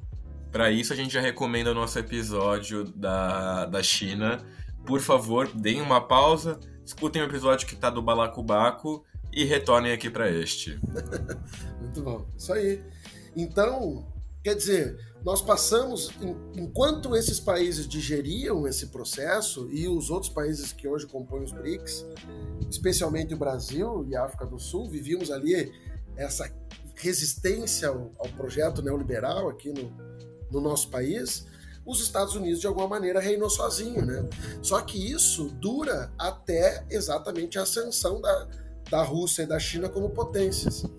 E, e talvez o grande marco para isso tenha sido a crise financeira de 2008, 2009, né? que de fato bagunçou o cenário econômico internacional e permitiu, né, com a crise dos bancos europeus e norte-americanos, permitiu que essas potências, claro, junto com a mudança de contexto no, no Brasil, na África do Sul, na Índia, né, isso permitiu a ascensão de novas potências a nível global. Né? De um, por um lado, esse mundo europeu ocidental passa a viver uma crise de hegemonia, para usar um termo gramsciano mesmo, vive uma crise de hegemonia, quer dizer, aquele bloco de poder que governou o mundo desde o mundo ocidental, desde o pós-guerra, que, se dava na, no acordo, digamos assim, ou na aliança entre uma burguesia industrial uma burguesia financeira, que, que inicialmente tem uma liderança da burguesia industrial, mas que pós anos 60, 70 sobretudo, passa a ter uma hegemonia do mercado financeiro, ela se é rompida. E nós temos uma rearticulação desse bloco hegemônico a nível internacional, que vai fazer, vai produzir o Trump, né? Vai produzir o Trump, vai produzir a recuperação da Marie Le Pen na França, vai permitir a própria Angela Merkel ali, né, assumir um protagonismo maior, né? É, uh, só, só desculpa interromper, que assim, eu achei maravilhosa a sua explicação de como surgiu o Trump. Que nem eu mesmo tinha parado para pensar como essa crise de 2008 podia estar associada, né? Porque desde 2008 os Estados Unidos nunca mais foram os mesmos desde essa crise, né? Que ainda vai ter essa questão da ascensão chinesa, principalmente. E um outro fator muito importante que a gente já mencionou, até queria só retornar um pouco para a gente poder continuar nesse sentido, é que justamente a Rússia ela já vai estar muito mais bem estabilizada. Como a gente mencionou do trauma do fim da União Soviética e os loucos anos 90 russos, por assim dizer, é, a gente tem que lembrar, é, teve conflitos também no sentido bélico, né? Porque questões de fronteiras ainda não estavam muito bem determinadas entre algumas repúblicas soviéticas, vide a Armênia com Nagorno-Karabakh, que vai ter um retorno, seja o caso da Chechênia em 91, que isso vai ajudar muito também na, na corrosão da, da figura do Yeltsin, além, claro, da vodka, que também foi, acho que, um, um uma pegadinha do malandro do Ocidente para também deflamar um pouco ele, mas também não, claro, tinha totalmente seu fundo de verdade. E a figura do Putin surgindo justamente nesse momento, porque vai ter o primeiro conflito da Chechênia, a Rússia vai sair quase como um Vietnã, a Chechênia para eles, e aí vai ter o segundo conflito, onde o Yeltsin justamente vai até acabar renunciando o, a presidência, e aí vai ter a ascensão justamente do Vladimir Putin que era então, até então conhecido como apenas o ex-agente da KGB, e a forma como ele tratava essa situação, como ele tratou, melhor dizendo, essa situação, vai fortalecer muito a figura do Putin, né? Vai ter uma força muito grande no sentido que, tipo, vai quase que os russos vão olhar para ele e vão falar, não, beleza, aquele é o homem que vai nos trazer a glória de novo, aquele sentimento e orgulho de ser russo de novo, né? Porque ele vai conseguir, justamente, conseguir estabilizar a, a, a Rússia nesse sentido econômico, econômico, político, militar, e vai justamente começar os seus primeiros diálogos reais, né? Porque não, não que não tivessem antes, mas era muito mais numa posição da Rússia se submetendo aos interesses do, do Ocidente, o Putin vai justamente assim, olha, vamos lá, né? Vocês querem conversar com a gente? A gente é a Rússia. Nós não somos o, o, o Afeganistão ali lá, sabe? A gente não é qualquer país. Somos a, a Madre Rússia, né? Enfim, outra divagação feita. Segue, segue, segue com, com, a nossa, com, a, com o nosso bloco. Não, mas é exatamente isso. Isso são, é, digamos, elementos dessa do período soviético que permanecem. A Rússia tem esse poderio exatamente porque usa isso. Né? Esse, não vamos dizer nem soft power, porque aqui não é nem soft power, não, aqui é o hard power, né? porque é o poder militar. Esse poder militar, a União Soviética acabou, mas o poder militar não foi jogado no lixo, né? Então, tá negociando o que falou. Eu falei outro dia para os meus alunos perguntavam se os Estados Unidos entrar na guerra. Aí eu falei assim, mano, pensa só Em 2001, os Estados Unidos invadiram o Afeganistão. Né? 2001? 2001. 2001? Isso, 2001. Invadiram o Afeganistão. Acho que foi. Foi, foi, foi, 2001. Invadiram o Afeganistão. Os caras passaram 20 anos lá para derrotar as organizações Talibã e Al-Qaeda. Os caras. Aquilo virou um atoleiro para eles. Os caras não conseguiam ficar nem sair porque se ficasse, se afundava no atoleiro, era mais gente morrendo, mais americanos morrendo, mais mães para dar explicação. E, ao mesmo tempo, se ele sai, ele assume que ele perde, que ele perdeu. Então, o Afeganistão foi um lamaceiro que os Estados Unidos se atolaram no começo e saíram de lá. O, o Al-Qaeda está mais forte do que era antes, né? Então, meu querido, imagina que é uma guerra com a Rússia. Se isso é a guerra com o Afeganistão, imagino que é a guerra com a Rússia. Né? Então, é, o Biden vai pensar 25.438 vezes antes de entrar numa guerra contra a Rússia. E o Putin sabe disso e joga com isso, pragmaticamente utilizando a memória da Guerra Fria, com a ameaça nuclear, com a possibilidade do confronto global. A questão é que é isso que tu falou antes, né? Quando a gente fala do Putin, a gente sabe, tá falando de alguém que não está tergiversando, né? Se o cara tá dizendo não vem para cima de mim, que isso vai dar ruim, é porque pode dar ruim mesmo, né? Então, é... agora, isso acontece exatamente no cenário que tu mencionava antes. Né? É um cenário já no início dos anos 2000 em que essa Rússia já está estável novamente, já consegue estabilizar sua economia né? e começa a se projetar como potência. Começa a se projetar como potência.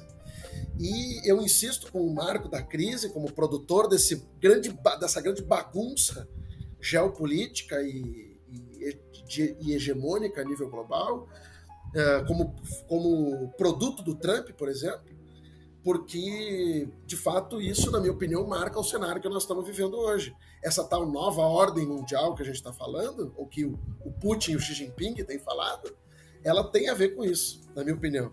E aqui eu me lembrei de um artigo de uma norte-americana chamada Nancy Fraser, Fraser, Fraser, sei lá como pronuncia. Mas é a Nancy Fraser. Para quem está ouvindo, vai procurar no Google, é assim que escreve. E ela escreveu um artigo lá em 2014, 15, em que ela falava uh, sobre o fim do neoliberalismo progressista. Olha só a viagem dela, vou falar. Ela diz o seguinte: que o, o, ela está falando do produto Trump, como que o Trump foi produzido. E ele tá dizendo, ela dizia o seguinte, que historicamente os, os uh, democratas tinham um, um, apoio popular vinculado aos trabalhadores. Então, tinha um, um, a base social dos, dos democratas eram os trabalhadores. E ao, com o passar do tempo, esses governos democratas dos anos 90, sobretudo o governo Clinton, você passa a ter um diálogo dos democratas cada vez maior com o mercado financeiro e com pautas de classe média. E esse operário, esse trabalhador que antes votava no Partido Democrata, ficou órfão. E esse cara viu a vida dele se deteriorar. Porque o próprio governo, a própria sociedade americana se financiarizou radicalmente, né? Então, esse emprego formal do cara que era um operário, ele vai se escasseando, digamos assim, nos Estados Unidos. E essa base social dos trabalhadores fica órfã. E é exatamente com essa base social que o Trump dialoga.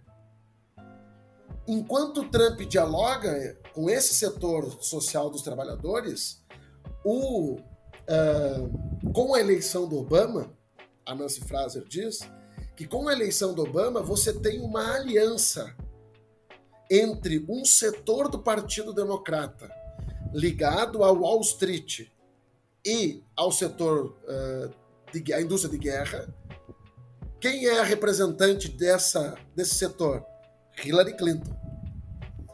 Aliado a um setor mais, entre aspas, progressista do Partido Democrata, identificado com um programa liberal mas defendendo pautas identitárias. Esse cara é Obama.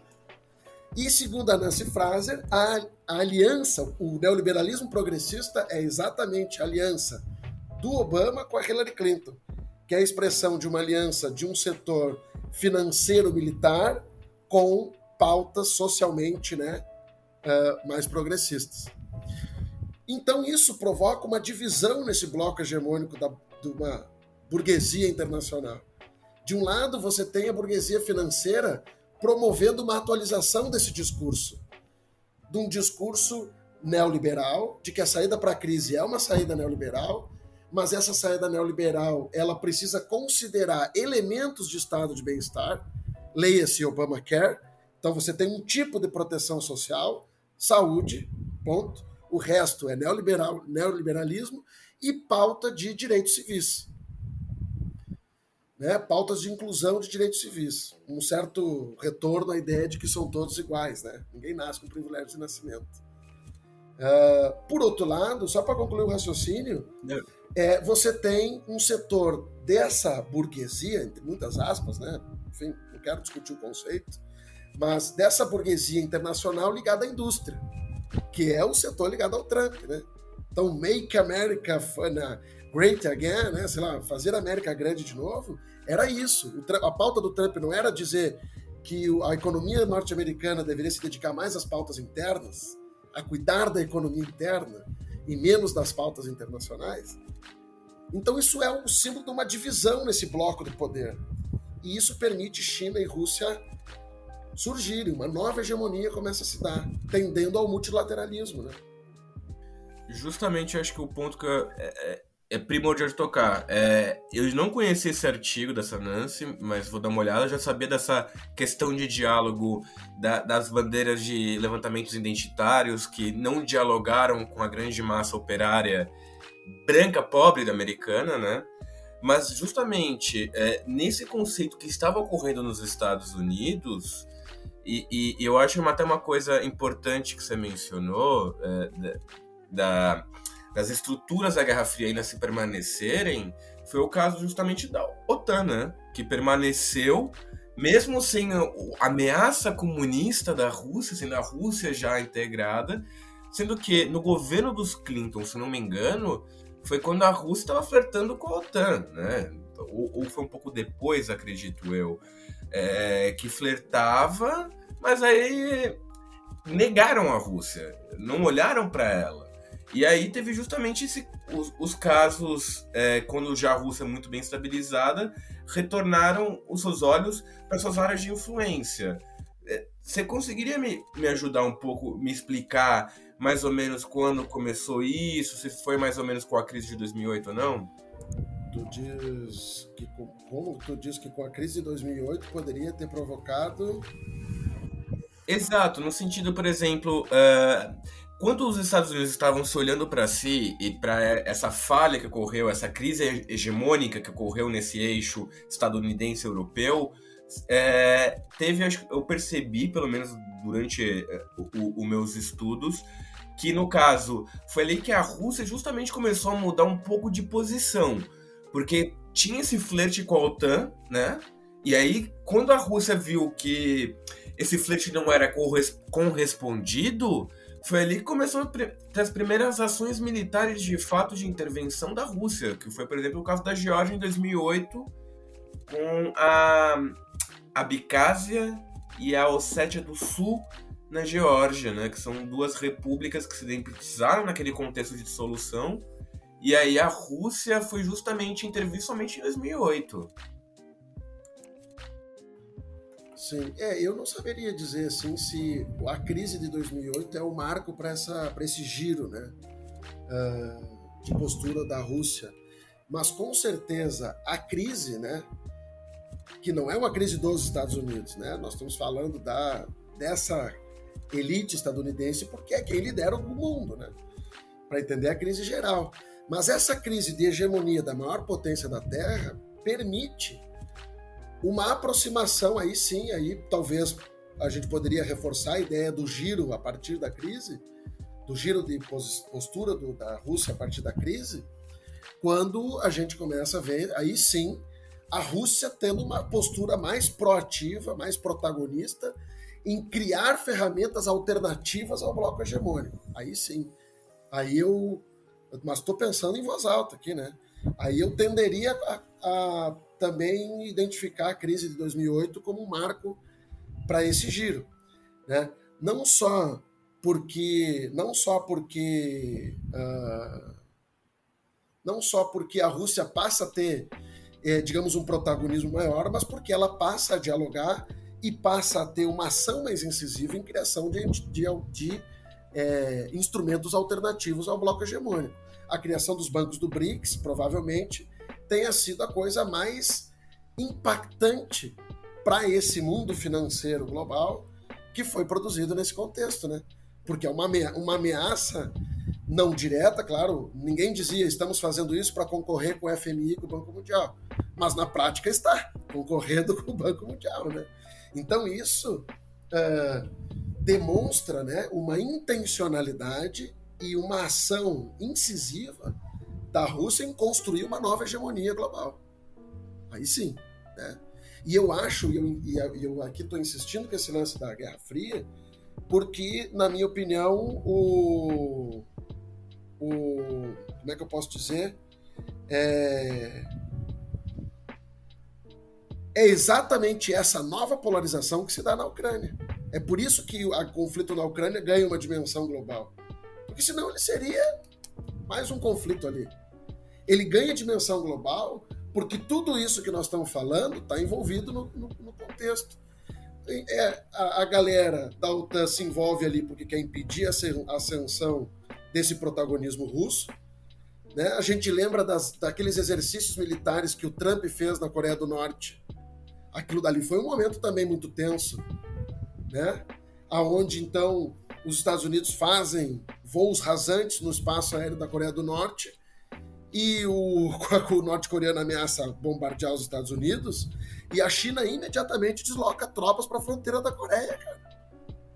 E a Rússia e a Rússia faz uma, o Putin faz uma reunião com o Xi Jinping, acho que já era, e eles anunciam operações militares conjuntas.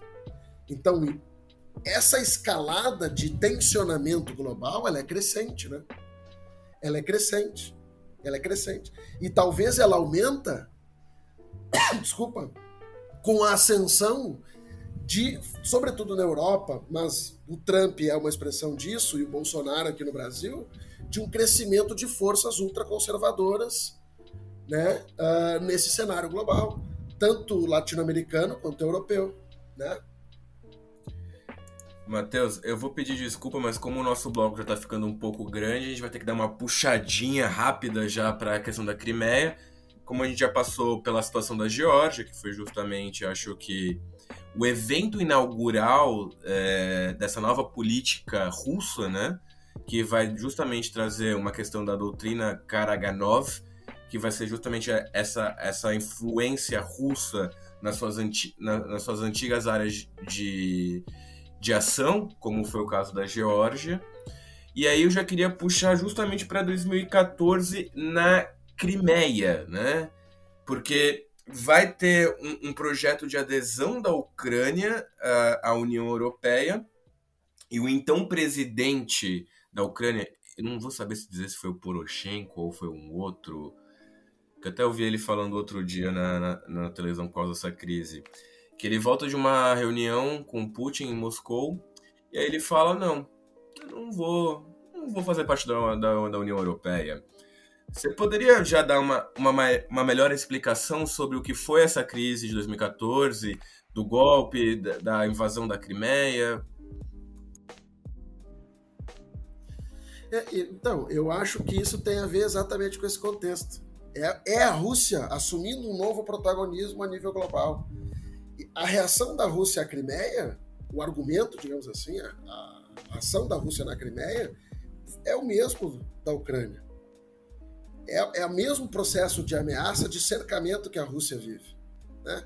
Se você for pegar toda a fronteira da Rússia, de um lado e do outro, ela está cercada por bases da OTAN. Né?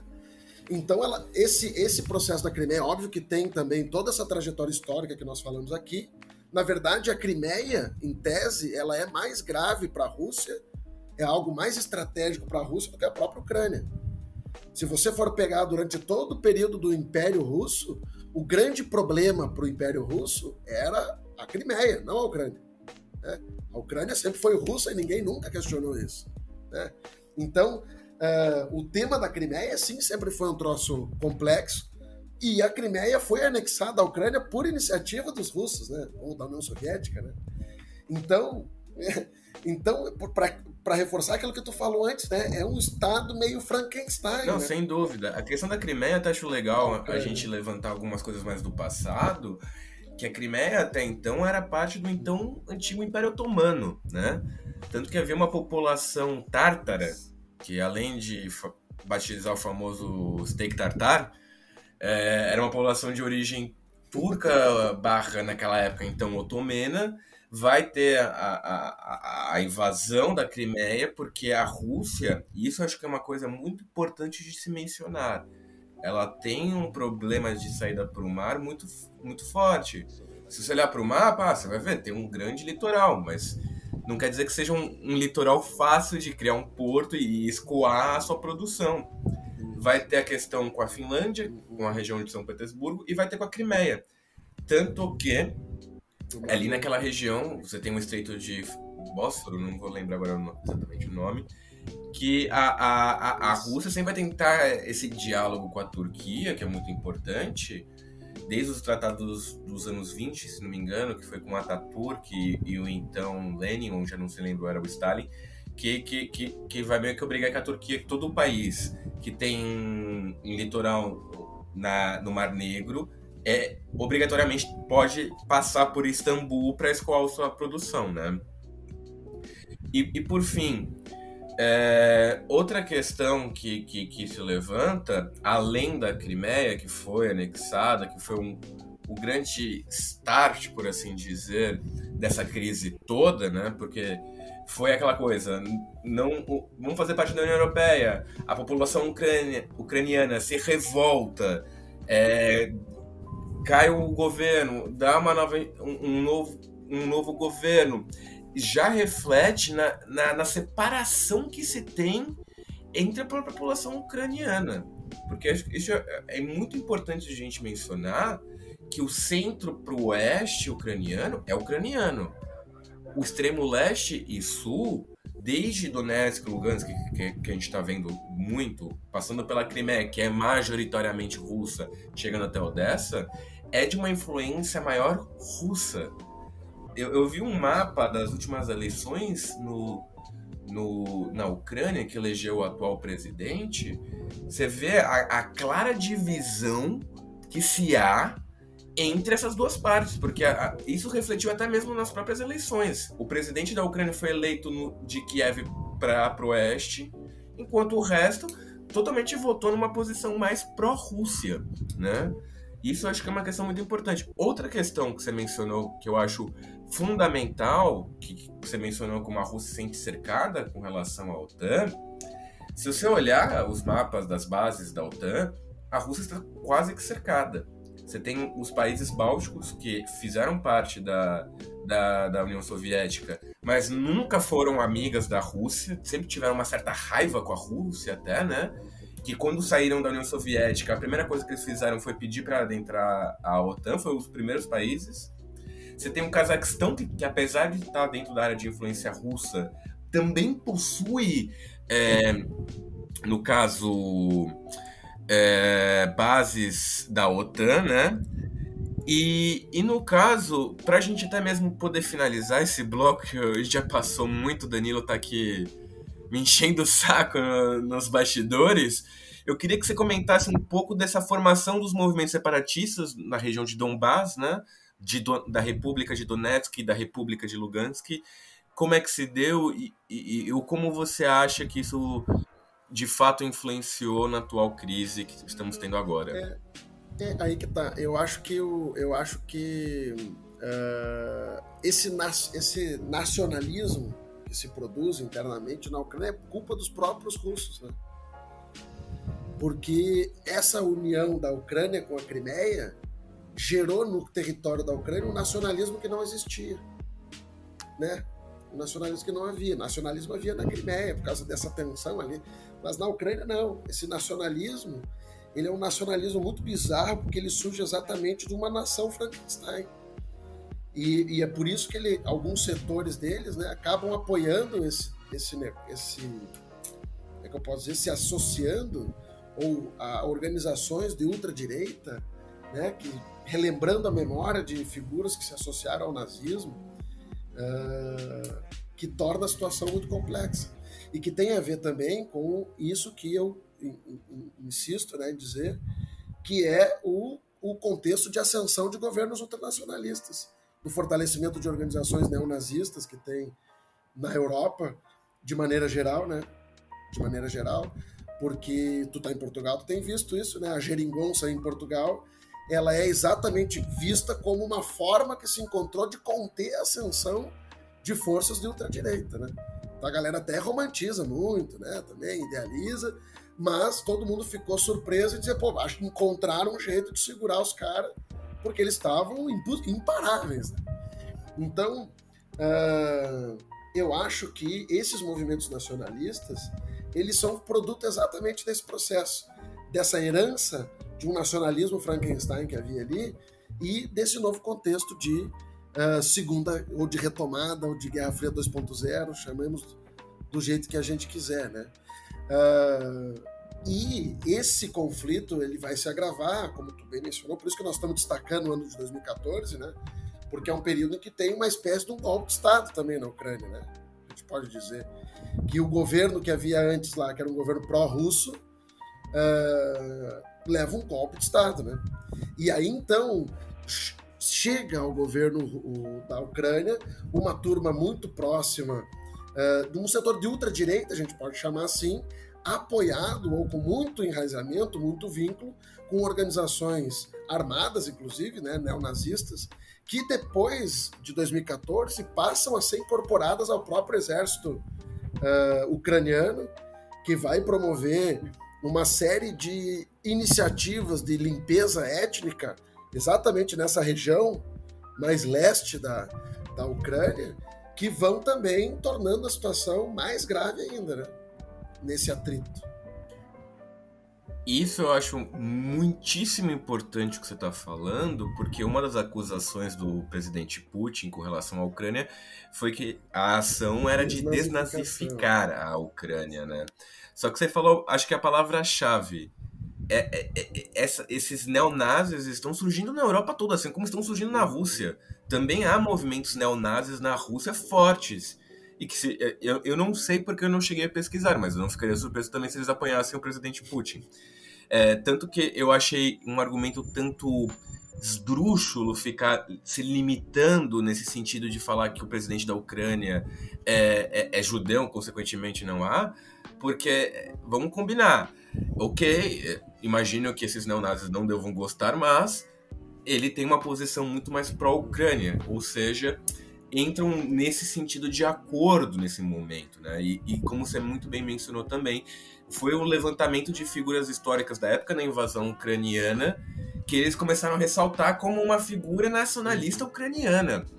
Então é, é, é uma área que eu acho muito delicada, justamente porque é uma linha muito tênua entre o nacionalismo e o nazismo, porque é muito fácil disfarçar um do outro, né?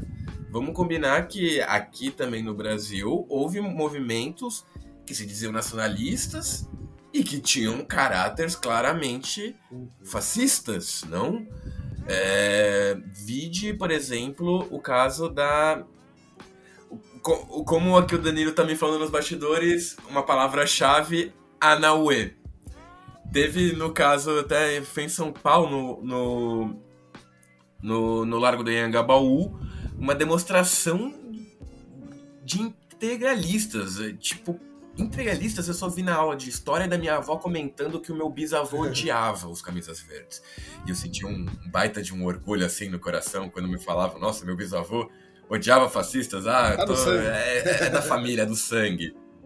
Tá no sangue, tá no sangue. Galinha não, galinha não corre, voa, já diriam os jornais da época. Então, é, é, é isso que eu acho importante mencionar que há uma participação de fato neonazista na Ucrânia, mas você não dá para chamar a Ucrânia como um todo de neonazista ou, ou que está sendo regida por neonazistas. Há, há essa existência, não tem como negar, mas também isso está muito dentro do jogo político do próprio presidente Putin, de até mesmo legitimar essa questão de narrativa, esses discursos claro. narrativos que estão ocorrendo muito, né? Uma frase que eu acho que é a mais que eu escutei é, desde que começou essa crise, principalmente os especialistas militares, falando que a primeira coisa que morre numa guerra é a verdade. Isso eu tenho, sem sombra de dúvidas, venho a concordar, né? E aproveito só para finalizar, e peço desculpas é, por, por me atropelar, enfim, porque esse bloco realmente ficou gigantesco. Queria até fazer, aproveitar e fazer uma crítica à mídia tradicional e grande, que está tendo muito essa onda sensacionalista de, de guerra, que não sei o quê, principalmente essas mídias mais tradicionais, que ficam se alarmando com qualquer coisa. Tanto como eu falei do caso do, do presidente ser judeu e tentar deslegitimizar o discurso do Putin com apenas esse fato. Claro é, que é questionável. o cara num herói global agora, né? É, exato. A resistência eu acho que de fato está sendo muito surpreendente. Não esperava isso. Eu imaginava pelo conflito que já poderia ter acabado até antes. Mas a resistência ucraniana, porque acho que é uma questão muito simples que isso, isso pode ser explicado. Quando alguém invade a tua casa, você vai defender. É, é, é natural. Então é, não é nenhuma questão de nacionalismo, nada. É uma questão de própria vida, né? Ou, ou você mata para sobreviver ou te matam. Então Mas eu acho que esse Blitzkrieg russo tá rolando ainda, cara. Uma tá, que dura uma semana tá. só.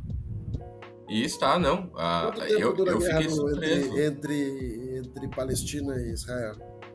Ela está sendo Oi? rápida. A resistência ela tem chamado a atenção, a resistência ucraniana, mas a guerra está sendo rápida. A Rússia está avançando rápido sobre o território ucraniano. Eu acho, eu acho que ela já é uma Blitzkrieg, cara. Ainda é Blitzkrieg. Não, ela, ela partiu desse conceito de Blitzkrieg, tanto que é, ela teve avanços primordiais muito rápidos, mas também posteriormente enfrentou alguns tipos de claro, resistência. Que segurar um pouco, é claro. Exato. Foram, acho que, dois fatores primordiais nesse sentido. Ah, bom, boa, eu, vou, boa. eu vou deixar para o próximo bloco. Vamos deixar um pouco de suspense. E bom, eu vou deixar o suspense por mais alguns segundos ainda. Não, acho que não foi o suficiente. Porque antes disso, nós precisamos falar do que antecedeu o conflito, né? Do, o, o, as principais características factuais que levaram ao cenário atual. No caso, a gente precisa lembrar de algumas questões que ocorreram há pouquíssimo tempo. E eu, eu digo isso porque já pode dar algumas pistas do que de fato pode vir a acontecer posteriormente.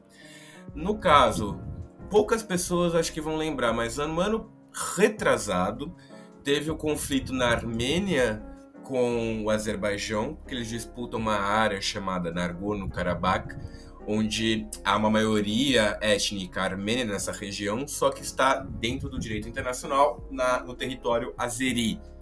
E aí, isso foi um dos conflitos que foi deflagrados durante a dissolução, até mesmo antes da dissolução, na verdade, e posteriormente esse conflito ficou congelado como um dos vários conflitos que vão se ter das ex-repúblicas soviéticas, que vai se deflagrar novamente em 2020. Foi uma atitude totalmente orquestrada do Azerbaijão e que vai conquistar vários territórios. E o porquê isso? E por que eu estou falando isso? Porque isso é importante, isso tem a ver com a Rússia. A Rússia é o principal parceiro estratégico da Armênia.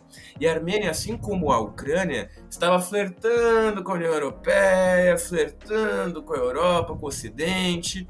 E a Rússia deixou o conflito rolar. Fato é que a Armênia perdeu grandes territórios dessa região de Nagorno-Karabakh e serviu mais ou menos de lição para a Armênia lembrar de que vocês estão sozinhos se vocês não estiverem conosco, né? Porque lembrando, a União Europeia não vai entrar num conflito, a OTAN não vai entrar num conflito com a Armênia por causa da antiga União Soviética, né?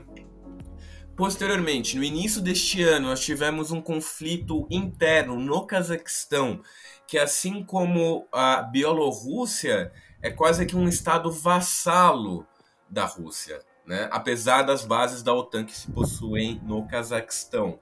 Tanto que a, a, o Cazaquistão tendo em vista aquela situação que estava correndo, a população em massa nas ruas, questionando o preço do, do, do gás, é, a, a situação cada vez ficando mais preta, chegou um ponto que eles tiveram que é, reivindicar um acordo de segurança que eles possuem com a Rússia para chamar a Rússia para entrar no seu próprio território e apaziguar a situação, a claro, com força militar barra policial, né?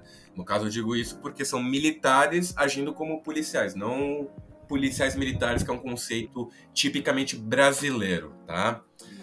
Dito isso, a gente vai um pouquinho antes da, do conflito da Ucrânia nas Olimpíadas de Inverno, pois as Olimpíadas de Inverno que a gente do Brasil não está muito habituado a elas, né? A gente não, não acompanha direito.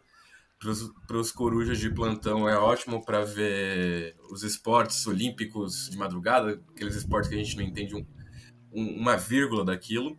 Mas é importante mencionar isso porque é, esses eventos são muito importantes para encontros bilaterais entre presidentes, porque muitos acabam a, ah, indo para esses eventos, nas aberturas e, e, e, fechamentos, né?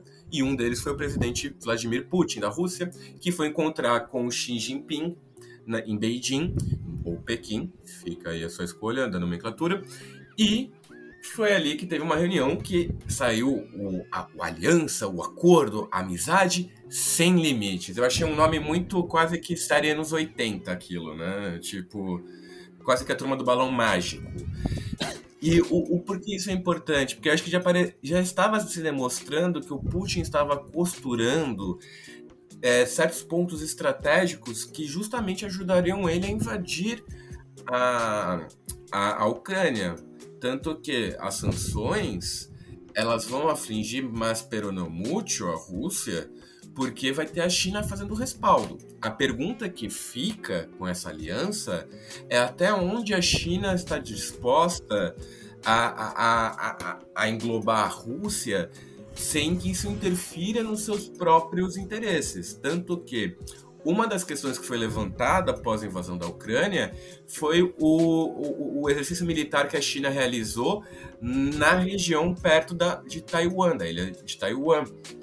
E, e, todo mundo falou, não, porque não sei o que, agora a China vai invadir, é a Terceira Guerra Mundial. Gente, a China tá na, nesse flerte com Taiwan há 70 anos. A China é, ela tem uma política é, muito mais calma e menos bélica nesse sentido, né? E outra, a China até agora está numa situação de abstenção diante da comunidade internacional com relação à crise da Ucrânia, porque se a China legitimar o, a ação russa na região da Ucrânia, isso abre precedentes para que ocorra o mesmo em Taiwan. Então, falando, ah, Donetsk é uma república independente, a China reconhece, consequentemente, ela pode ser obrigada a reconhecer Taiwan, e o que a China não vai aceitar de maneira nenhuma. A China, né? a China sempre encarou Taiwan. Jamais. Da mesma maneira como foi o Kosovo com, com a Sérvia, né? Que foi em 2008, outro conflito muito importante de 2008, que abriu esse precedente, tanto que países que possuem eh, algum tipo de separatismo, como a Espanha, não reconhecem. Portugal reconhece, tanto que essa decisão ficou meio dúbia na União Europeia, né? A, a, a Rússia não reconhece porque a Sérvia é um parceiro histórico é, russo, né? Os sérvios são quase que os eslavos do sul, são quase não, são os eslavos do sul. São literalmente os eslavos do sul. Posteriormente de, dessa reunião, é, tivemos o caso do Emmanuel Macron, que foi até a Rússia para tentar conseguir um consenso entre o Putin e a União Europeia sobre a questão da, da, da Ucrânia, e aí a gente teve o famoso, me, o famoso meme da, do, da grande mesa do Putin, né? Isso ocorreu mais pela questão do Covid e porque o Emmanuel Macron não aceitou é, fazer o teste de Covid por questões de segurança, mas aí você pode parar para pensar, segurança como? Se o teste do Covid é algo para segurança. Porque no caso, eu já imaginava isso, eu vou fazer até uma, de novo uma nova crítica à mídia tradicional, no qual ninguém ou pelo menos do que eu pude ver, não abordou esse tema, porque a, a França não queria que os russos tivessem acesso ao DNA do presidente, né? Parece até uma coisa meio maluca, mas na verdade faz todo sentido. Fato é que a questão posterior a essa foi a visita do presidente Bolsonaro à Rússia, que aquilo foi um bagulho que eu até vou falar de uma maneira mais simples. What the fuck, mano? What the fuck? Pelo amor de Deus, você não me vai visitar o Iraque em 2013, não vai vi, vi, é, reunir com Saddam Hussein às margens da invasão americana, por exemplo. Isso né? é uma pataquada, né, cara? Isso é uma pataquada. Não, a, a, Mais uma, aquilo, né? aquilo foi, e eu e até pude perceber, aquilo foi muito mais uma tentativa do presidente Bolsonaro de é, mostrar liderança, de mostrar poder, se reunindo com um grande líder como Putin, de, de uma importância global fortíssima, para mostrar para o eleitorado, porque uma coisa que já se pode, já, já podemos afirmar com toda certeza, principalmente nessas últimas políticas do presidente Bolsonaro, é que todas as atitudes que ele toma estão muito mais relacionadas às eleições em si do que uma questão estratégica ou uma questão estatal, uma questão de Estado e não de governo. Cara, e a minha impressão, me corrija se eu tô errado, cara, mas a minha impressão é que foi o Putin que convidou o Bolsonaro para ir para lá, né? Não Eu não sei dizer quem convidou quem. Eu sei que a reunião foi marcada muito antes dessa crise, muito antes mesmo do início das tensões entre Ucrânia e Rússia, mas eu acho que foi, vamos dizer assim, é, eu costo suas costas e você costa, costa as minhas, porque ambos tinham interesse em mostrar essa reunião. Tanto o Bolsonaro para o eleitorado dele, como o Putin mostrando para a própria Rússia que ele, é- apesar da- dessa crise, é, o, o Putin é um líder influente. Olha, tá falando lá com o presidente do Brasil, lá da, da- daquela região longínqua no imaginário russo, né? Aquela terra lá onde tem a floresta amazônica. Então, o Putin está se reunindo com eles, né? Então foi, eu acho que mais ou menos nesse sentido. Fato é que essa reunião veio de muito O antes. Bolsonaro não tem E- limites, né? Tu descobre nessa hora. Porque ele poderia ter capitalizado essa reunião de um jeito super positivo para ele, mas ele resolveu dizer que ele impediu a guerra, né? É, não, e aí ficou aquele discurso esdrúxulo, e, e eu reforço, esdrúxulo, por parte dos seus apoiadores, de falando que o, o Bolsonaro evitou a guerra, porque logo depois disso você teve o afastamento das tropas russas da, da fronteira com a Ucrânia, só que deu dois dias e pronto, a Rússia invadiu, Exatamente. né? E isso é uma outra coisa que eu preciso referendar o xadrez verbal novamente, o, o Felipe Figueiredo, que no caso ele mencionou, que eu, eu também não entendi aquilo, por que, que eles estavam retrocedendo e, e depois invadiram, porque na verdade foi uma concentração. Eles estavam saindo do ponto A para encontrar a outra tropa no ponto C, para invadir a Ucrânia e não sair do seu- do- da fronteira e retornar para sua base, né? Mais uma vez referendando de maneira correta, vamos dar os créditos devidos àqueles que conseguiram explicar, né? E posteriormente, é, Agora, Pode agora, falar, Olha Matheus. só, cara, o Celso Amorim, citando ele mais uma vez, falando sobre o encontro do Putin e o Xi Jinping, ele diz o seguinte, que esse encontro é, cristaliza um processo de imenso significado geopolítico e constitui em si mesma o fato singular mais importante desde os eventos que marcaram o fim da Guerra Fria, em particular o Muro de Berlim.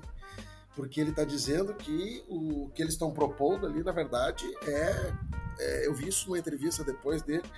Ele fala que nesse encontro que os dois estão propondo é, digamos, como se fosse uma nova carta da ONU. né? Eles estão propondo rever, inclusive, isso. Não diretamente. né? Eu não diria que seria uma nova carta da ONU, porque eu acho que aí também seria mexer com coisas que seriam quase que já cristalizadas pelo mundo como um todo, né? Claro. Mas que realmente mexeu com as estruturas globais, mexeu, e isso ainda acho que vai reverberar por muito e muito tempo. Celso Amorim, que é um cara que eu admiro muito, assim, enquanto diplomata, a política dele foi... Oi? Não, o cara é é um fera pra não falar com outra palavra com, com F, né? Pra, pra gente também ser um pouco mais amigável com as criancinhas na sala. Mas fato é que, é, posterior a essa reunião com o Bolsonaro e desse discurso esdrúxulo por parte dos apoiadores, ocorreu a invasão, né? E isso demonstra é, outra questão que eu acho importante ressaltar para o cenário nacional, no sentido que muitas pessoas, apoiadores, principalmente os mais radicais do presidente Bolsonaro, tinham um slogan, um lema, dizendo: vamos ucranizar o Brasil. Que é nesse mesmo sentido que você mencionou, Matheus, dessa área mais neofascista, neonazista, é, de resistência, de contra o sistema, de contra tudo, tudo que está aí, não sei o quê. E eu queria saber onde eles estão agora, né? Porque depois da reunião do Putin, aí, aí muda o discurso. Aí agora não, o Putin é legal, antes o Putin era feio, mas agora ele é bonito, né? E o Putin, sabe agradar o Bolsonaro como, como ninguém, né? Elevando a sua masculinidade, os seus dotes masculinos. Isso para mim é uma outra coisa que prova o pragmatismo do Putin, né? Que quem é o cara? Ah, ele é, ele é, ele é, ele é machão, então vou falar que ele é machão. Ah, o outro é, é, é, é mais gay? Então vou falar que ele é mais gay, não sei o quê. O Putin tem essa. Fala aí. Não, cara, eu acho que rende um episódio aí, hein, cara. Discutir essa a masculinidade do Jair aí, cara. É, a psicologia explica, né, cara? Pô, aliás, acho que é uma ótima questão chamar psicólogos para este, este programa para nos dar uma, um, um, uma luz. Que, francamente, cara, tem, não, não, é possível, né? Isso é um fetiche, né, cara? cara pois não, é, eu, eu ainda. Simplesmente. Pode falar. Não, cara, é simplesmente neurótico com isso, né? É, é que eu até consigo. Falta uma terapia, no, no, falta uma terapia, assim. Eu consigo até entender, porque eu tenho família no interior de São Paulo, e, e eu já, já vi essa mentalidade outras vezes, muitos anos antes do, do advento do Bolsonaro. Então isso eu acho que já é até não só psicológico, como uma questão sociológica também. Cultural, inclusive. Mas enfim, retornando então para essas questões, é, e, e última antes da, de entrarmos de fato no conflito, poucos dias antes da deflagração, houve a mudança da embaixada estadunidense e britânica para a cidade de Lviv. Lviv é uma cidade que fica mais a oeste da Ucrânia e que no qual uh, já ela assim está dentro do, desse âmbito cultural linguístico ucraniano. Então isso também já foi um outro sinal muito importante no qual uh, já demonstrava que estávamos à margem de um conflito. Entrando finalmente, e aí sim eu vou falar um pouco mais sobre a Blitzkrieg é, do conflito, vamos entrar então como ocorreu essa deflagração, né? No caso, a Rússia invadiu o território ucraniano durante a reunião de segurança da ONU. E não só foi durante essa reunião, como estava presente o Antônio Gutierrez, que é o secretário da ONU, né? O, portuguesão. É, isso foi todos os membros do corpo diplomático foram pegos de surpresa, né? Tanto que o próprio embaixador russo na ONU falou: vocês todos têm celulares, vocês todos têm smartphones, vocês podem ver que isso está ocorrendo, né? A Rússia não vai retroceder nenhum milímetro, a... e aquela coisa que eu volto a retornar. O Putin falou: eu vou invadir se a Ucrânia entrar na NATO, eu vou, eu vou invadir se a Ucrânia continuar flertando.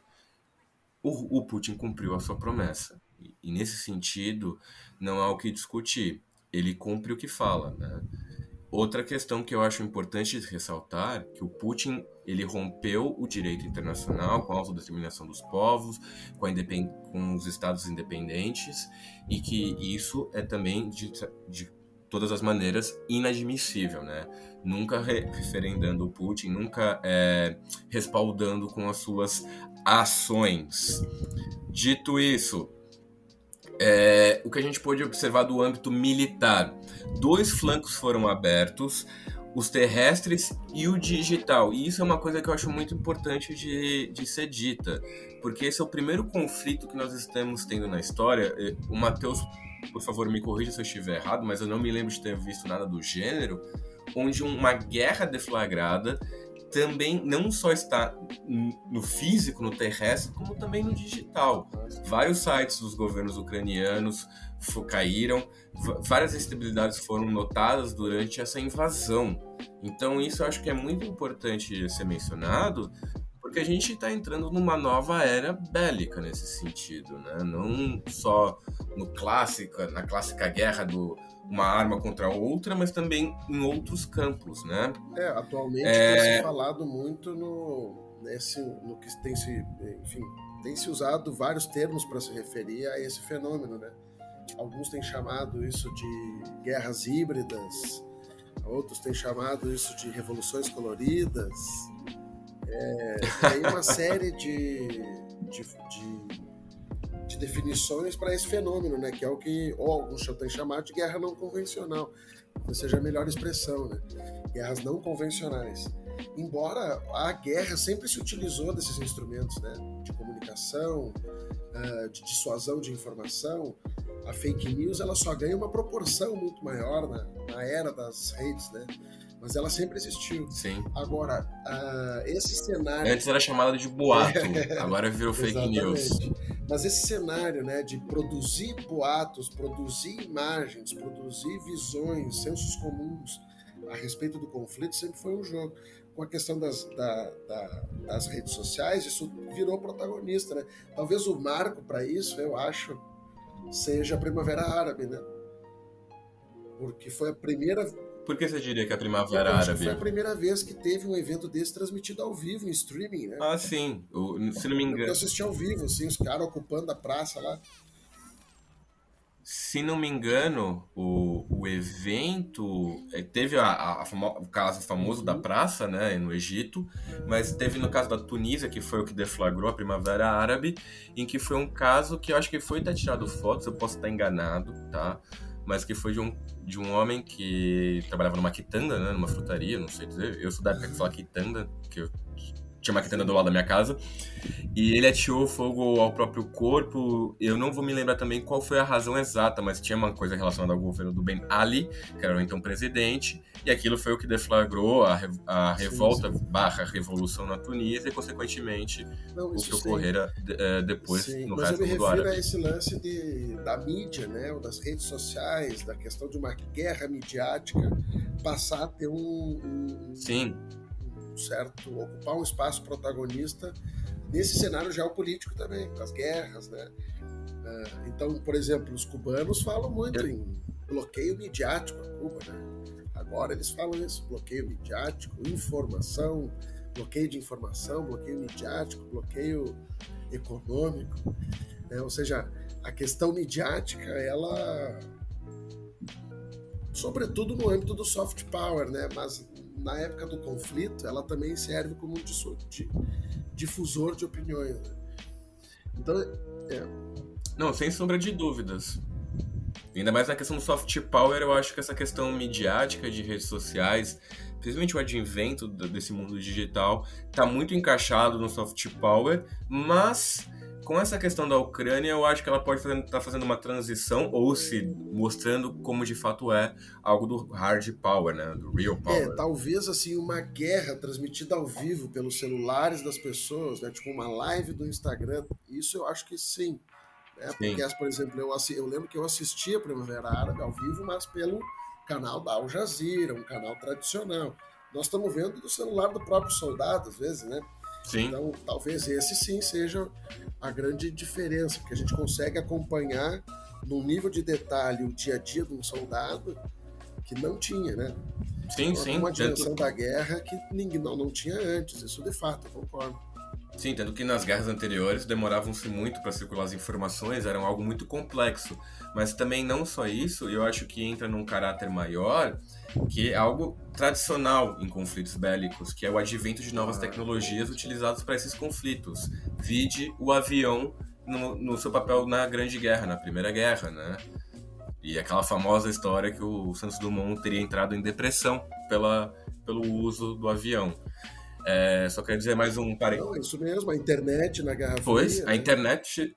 O conceito de computador surgiu com Alan Turing, da inteligência britânica, depois a internet surgiu entre as universidades americanas, e que foi um ótimo também um ótimo advento do lado capitalista, né? Para contrapor o, o... Não, e utilizado para fins militares originalmente. Exato, também. exato, né? Mas bom, vamos então retornando aqui ao caso da, da deflagração do conflito em si. O presidente Putin fez um discurso onde dizia que este processo tinha como objetivo a desnazificação da Ucrânia, né?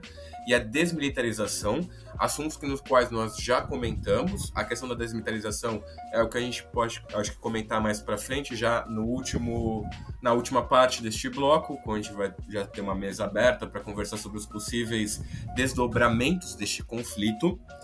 Posteriormente, não só invade Donbass, como adentra o território ucraniano pelo norte via Bielorrússia, que é um parceiro estratégico, né? O Lukashenko é o parça, por assim dizer, do Putin, e pelo sul, justamente pela Crimeia, que já havia sido anexada justamente em 2014. E aí que eu retorno justamente para essas questões da Blitzkrieg, né?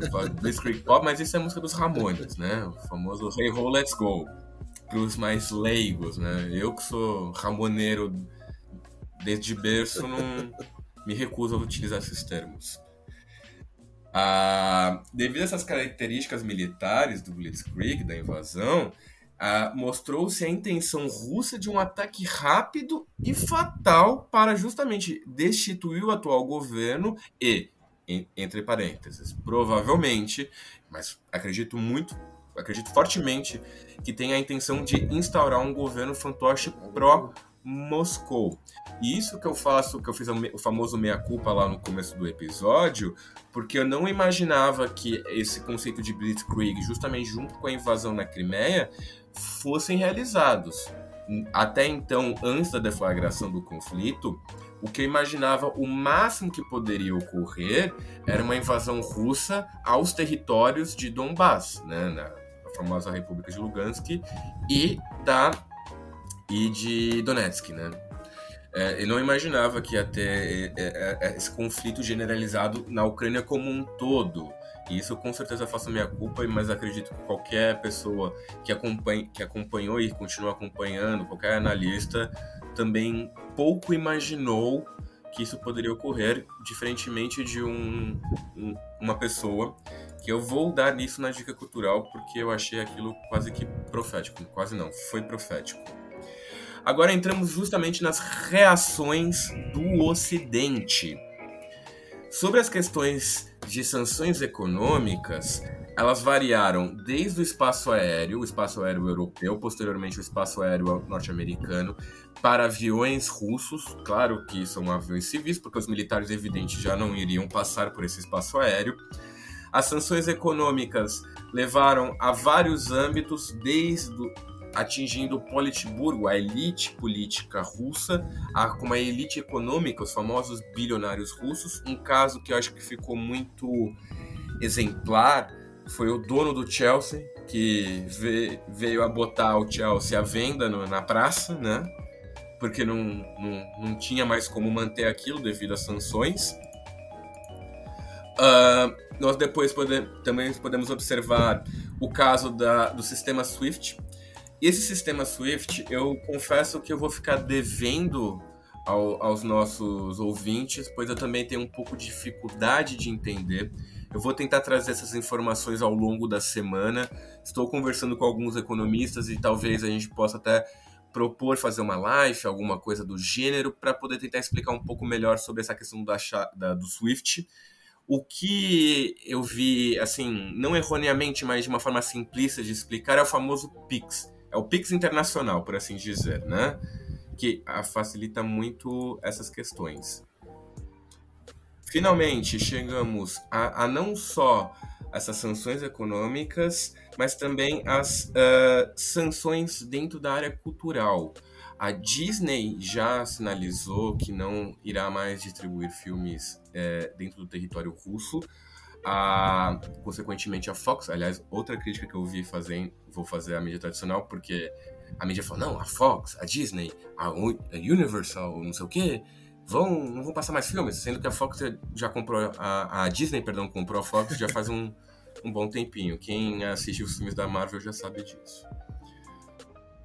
Posteriormente, nós tivemos sanções também no, no caso esportivo, e isso eu acho que é algo muito importante de ser ressaltado, porque a partir do momento que duas pessoas não conseguem estar no, no mesmo campo de futebol, já é algo muito importante para a gente observar as relações geopolíticas, né? A FIFA já decretou a exclusão da Rússia na Copa do Mundo para os playoffs, que classificariam talvez ou não a Rússia para a Copa do Mundo desse ano no Catar. A Adidas também, que é a fornecedora esportiva da Federação Russa de Futebol, já cortou seus laços. A Gazprom, e isso acho que até o, o Danilo talvez possa ter ficado surpreso, que justamente a patrocinava o Schalke 04, eu sempre chamei assim, quem chamar de outra maneira, por favor, nos comentários comente aí como é que vocês falam.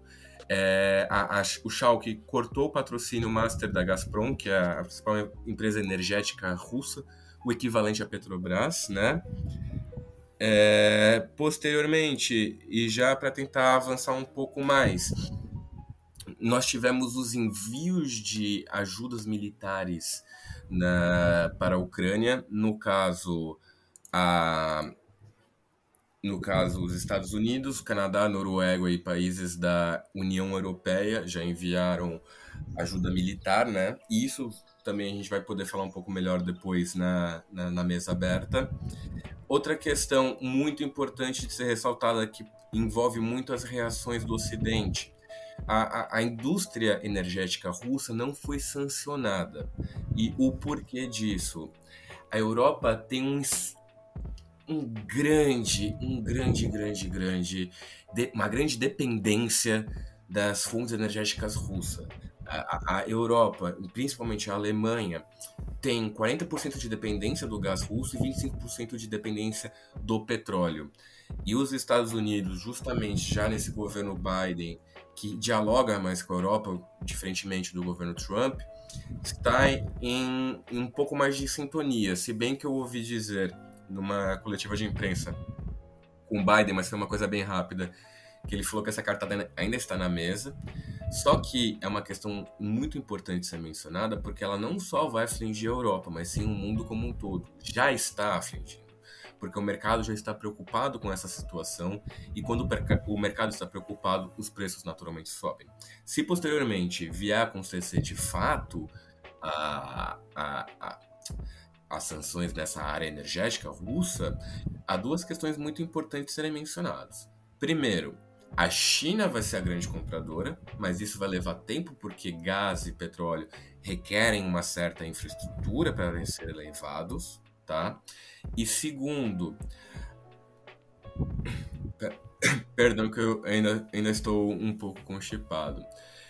É, e segundo, o mundo precisa arranjar outras maneiras de suprir esta fonte energética vindo da Rússia, né? Lembrando que nós já estamos numa crise energética devido ao Covid-19 e isso só vai piorar mais ainda a situação. E um dos possíveis, é, no caso, países que podem ajudar essa questão é o Irã, pois o Irã ele está voltando a conversar com os Estados Unidos sobre o acordo nuclear. Se esse acordo nuclear vingar, as sanções automaticamente caem e a, o Irã pode voltar a exportar petróleo para o Ocidente. Essa informação foi trazida novamente pelo Felipe Nobre Figueiredo, xadrez verbal, notinha aqui de rodapé feita. Justo, que a gente é acadêmico e nós não podemos deixar de fazer essas notinhas de rodapé, já diria a minha orientadora.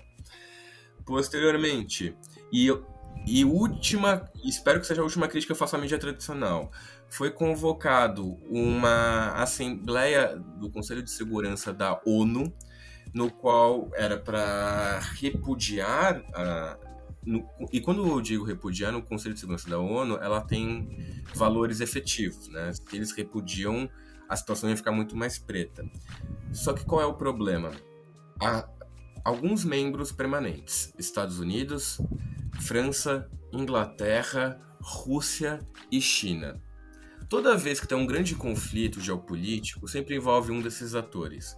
E toda vez que envolve um desses atores, aí sim eles podem exercer o poder de veto. E quando eles exercem esse poder de veto, é tipo, acabou. O, todo mundo pode votar contra mim, mas se a Rússia votar contra, acabou, não, não, não, tem nenhuma ação.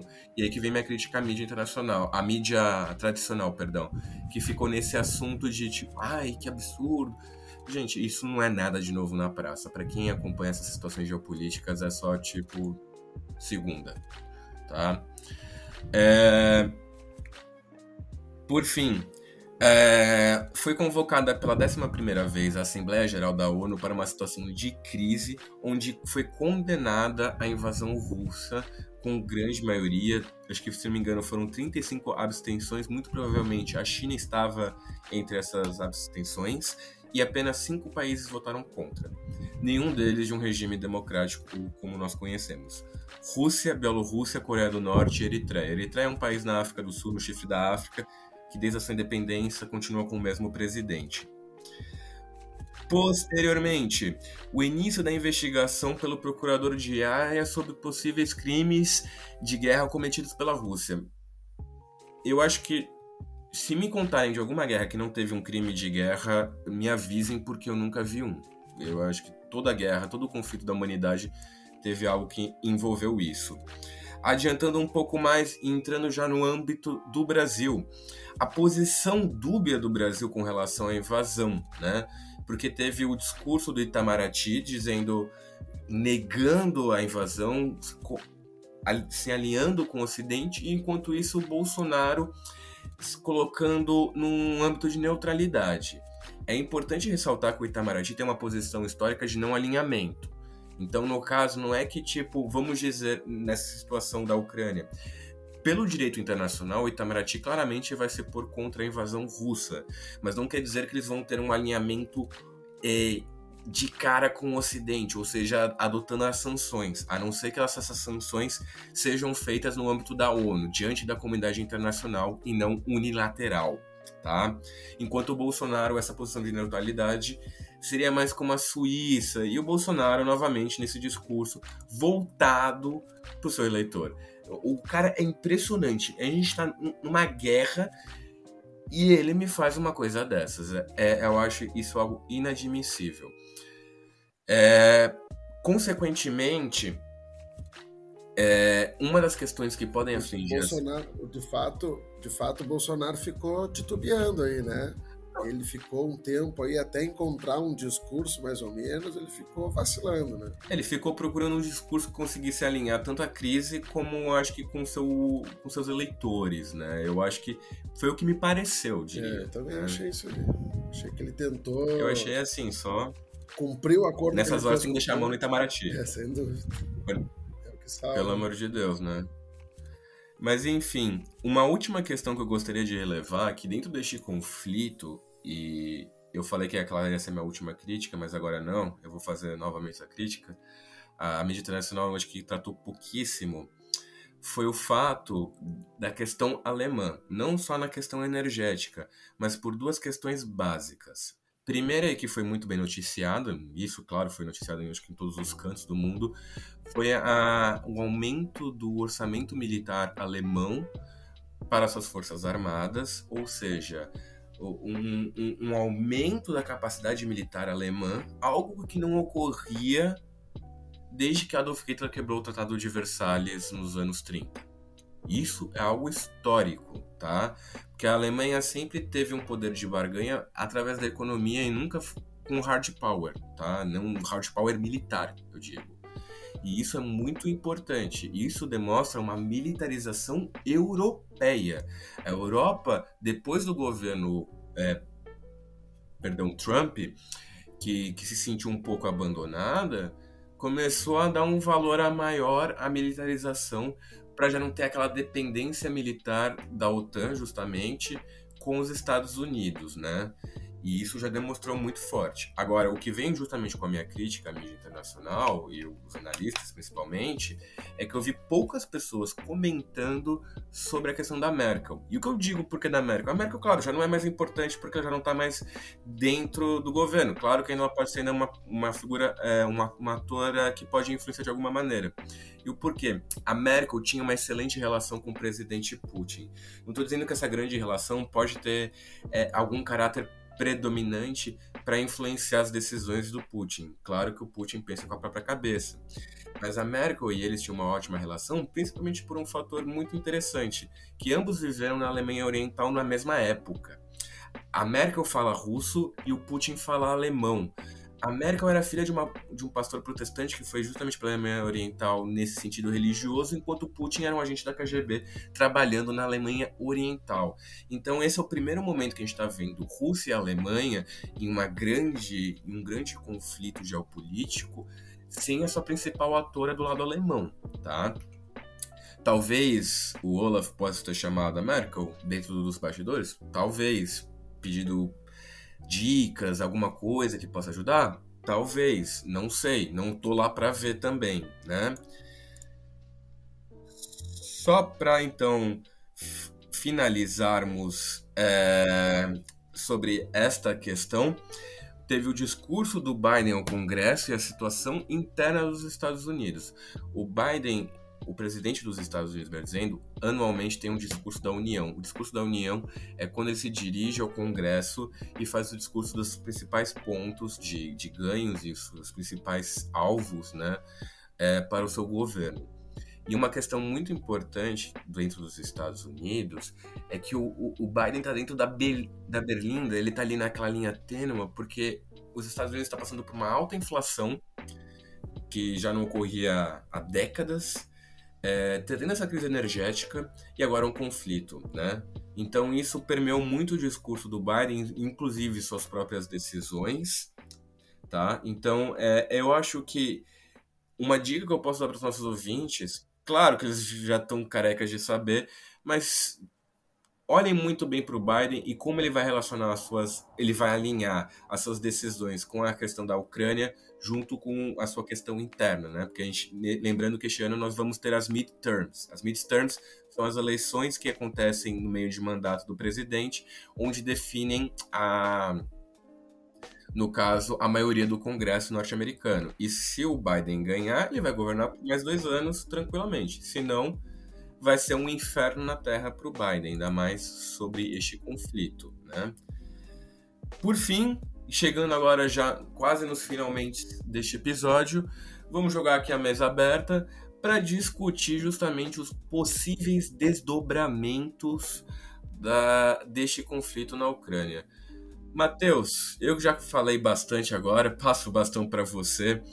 O que você acha que vai acontecer? Como é que você acha que vai terminar este conflito e como é que você acha, o que você acha que vai mudar na geopolítica depois desta invasão russa à Ucrânia? Só isso. ah, e o que. Qual que você acha que vai ser o resultado do placar do Inter com o próximo, próximo jogo? Ah, não, esse tá mais fácil de acertar. Né? Do jeito que a gente tá indo. Não, cara, eu acho assim, é que é difícil, né, num cenário tão complexo, tu fazer afirmações muito categóricas, né?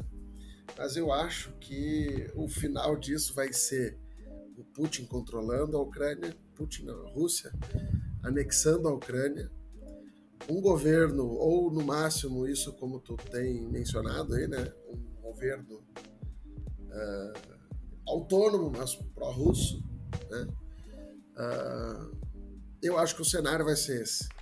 Acho que a Rússia, ela não usou nenhuma nem, sei lá, não vou dizer nem metade, porque acho que não é nem metade da metade do seu poderio militar até agora.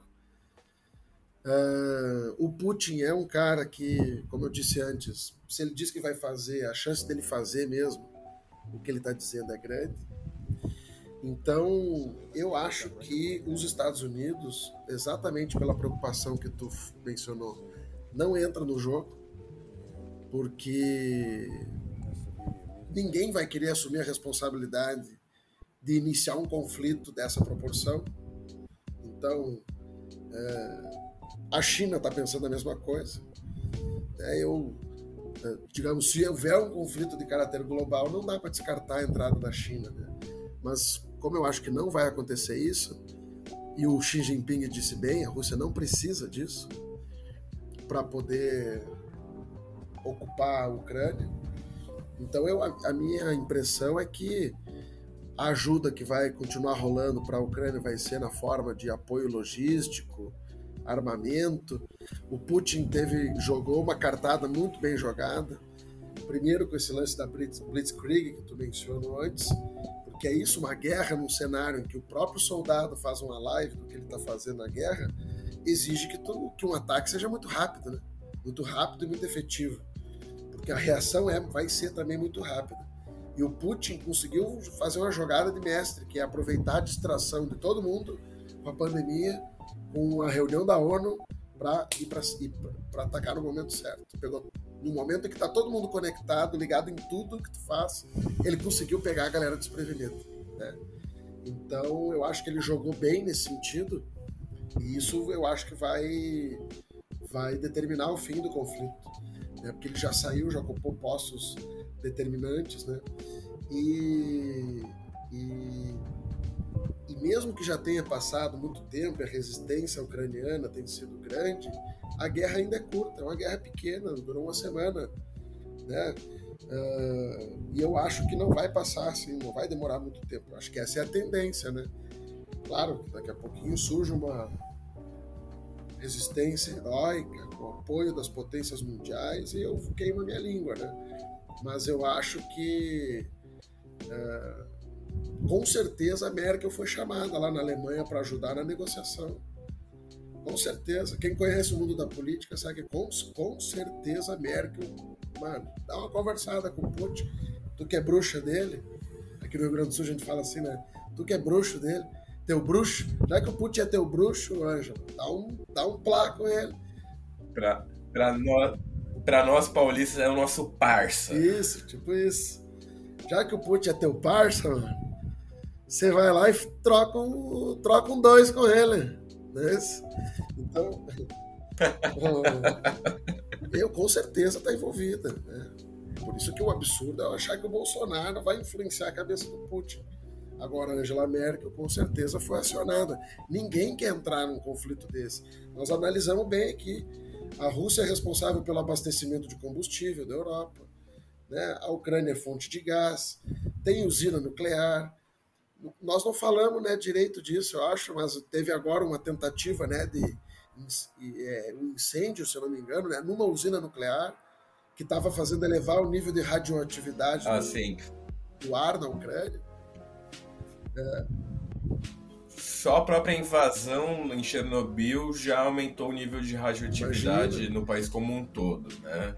Lembrando que a Bielorrússia é um dos países que mais sofre com essa questão, Sim. apesar de não ser no território às vezes, vamos considerar, digamos que não chega a um conflito nuclear, mas eu lanço um míssil, errei o alvo, acertei uma usina nuclear. É, só precisa disso.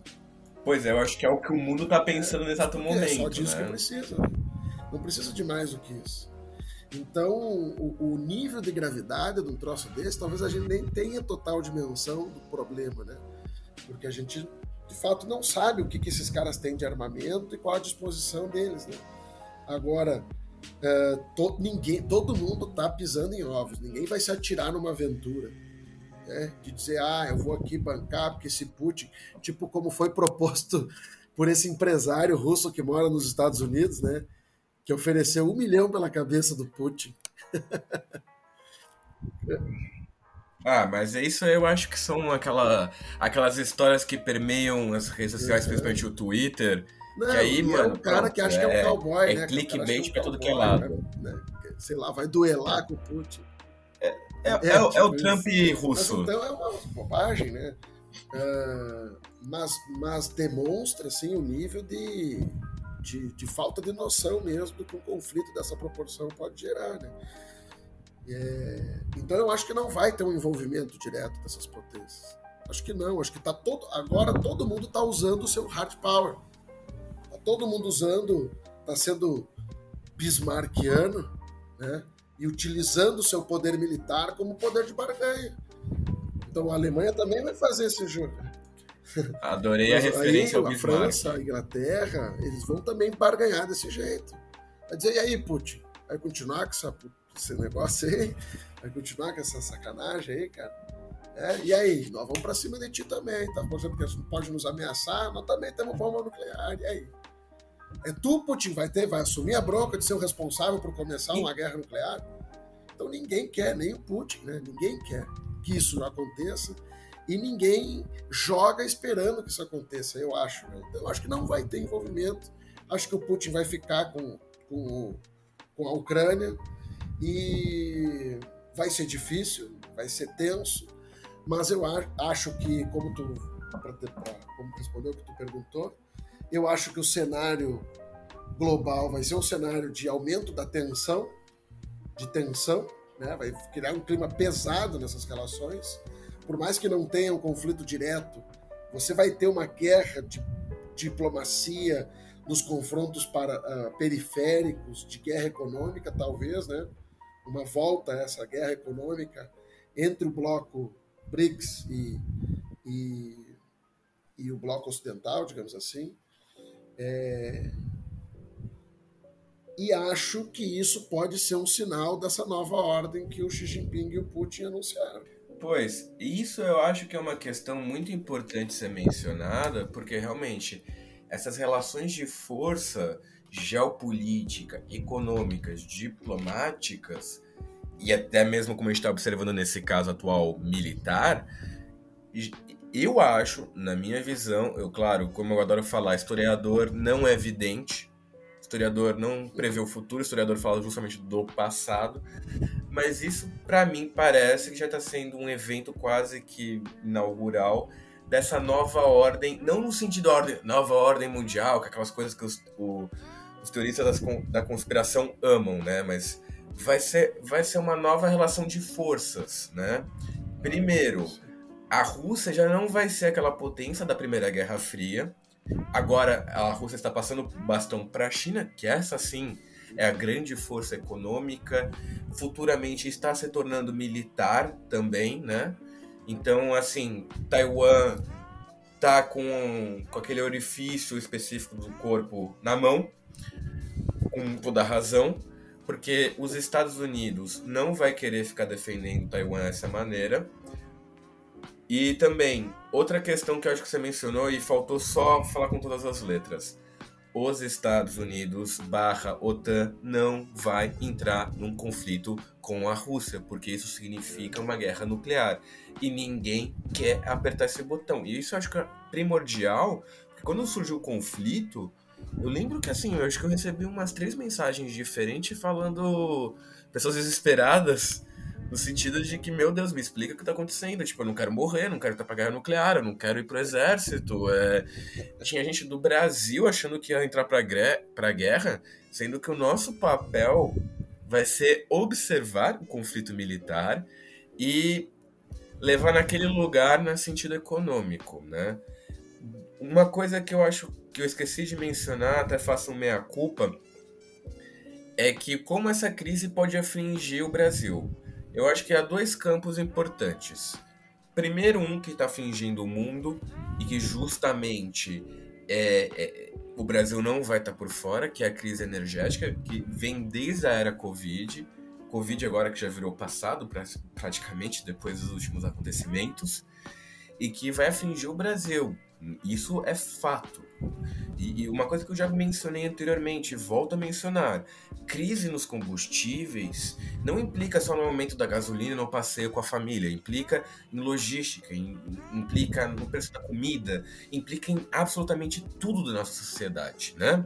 Perfeito. Consequentemente, há duas questões também. A outra questão importante em relação a esse assunto: o preço do trigo, que eu havia mencionado.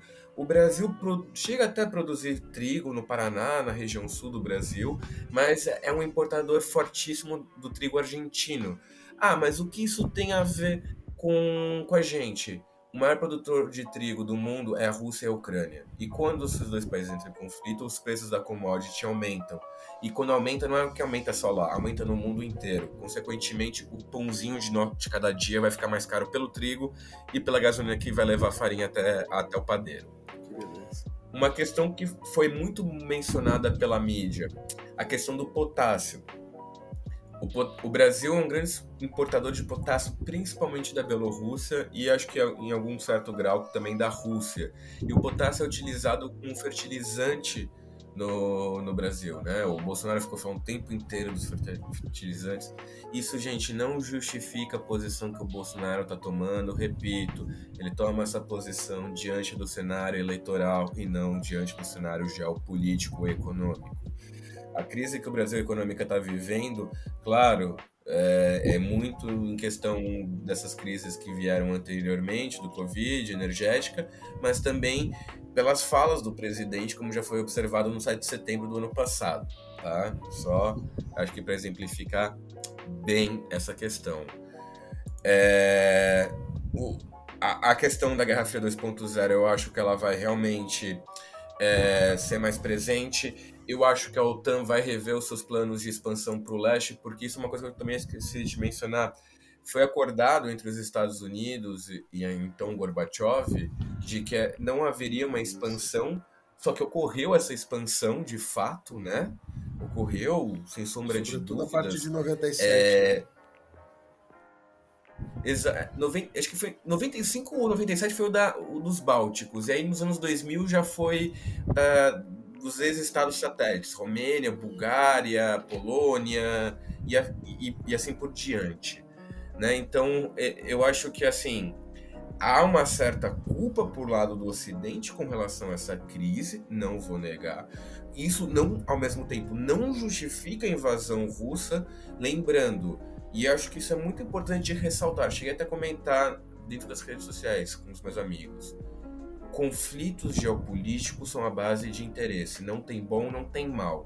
O que tem é uma população no meio que sofre por esses interesses, tá? Então, se for sentir alguma coisa, sinta pelos, pela população ucraniana que está sofrendo nesse momento, que não tem grandes a ver com, com esses interesses, tá? O Putin não é malvadão, mas também não é bonzinho, tá? Não, e assim vice-versa o Biden. Porque às vezes eu vejo esse discurso utilizado, ah, porque os Estados Unidos fez isso, não sei. Sim, isso está errado. Mas isso ao mesmo tempo não justifica. Numa guerra não tem bonzinho, é, né? o, o... Tem santo. Né? Exato. Exatamente, não, sem sombra de dúvidas, né?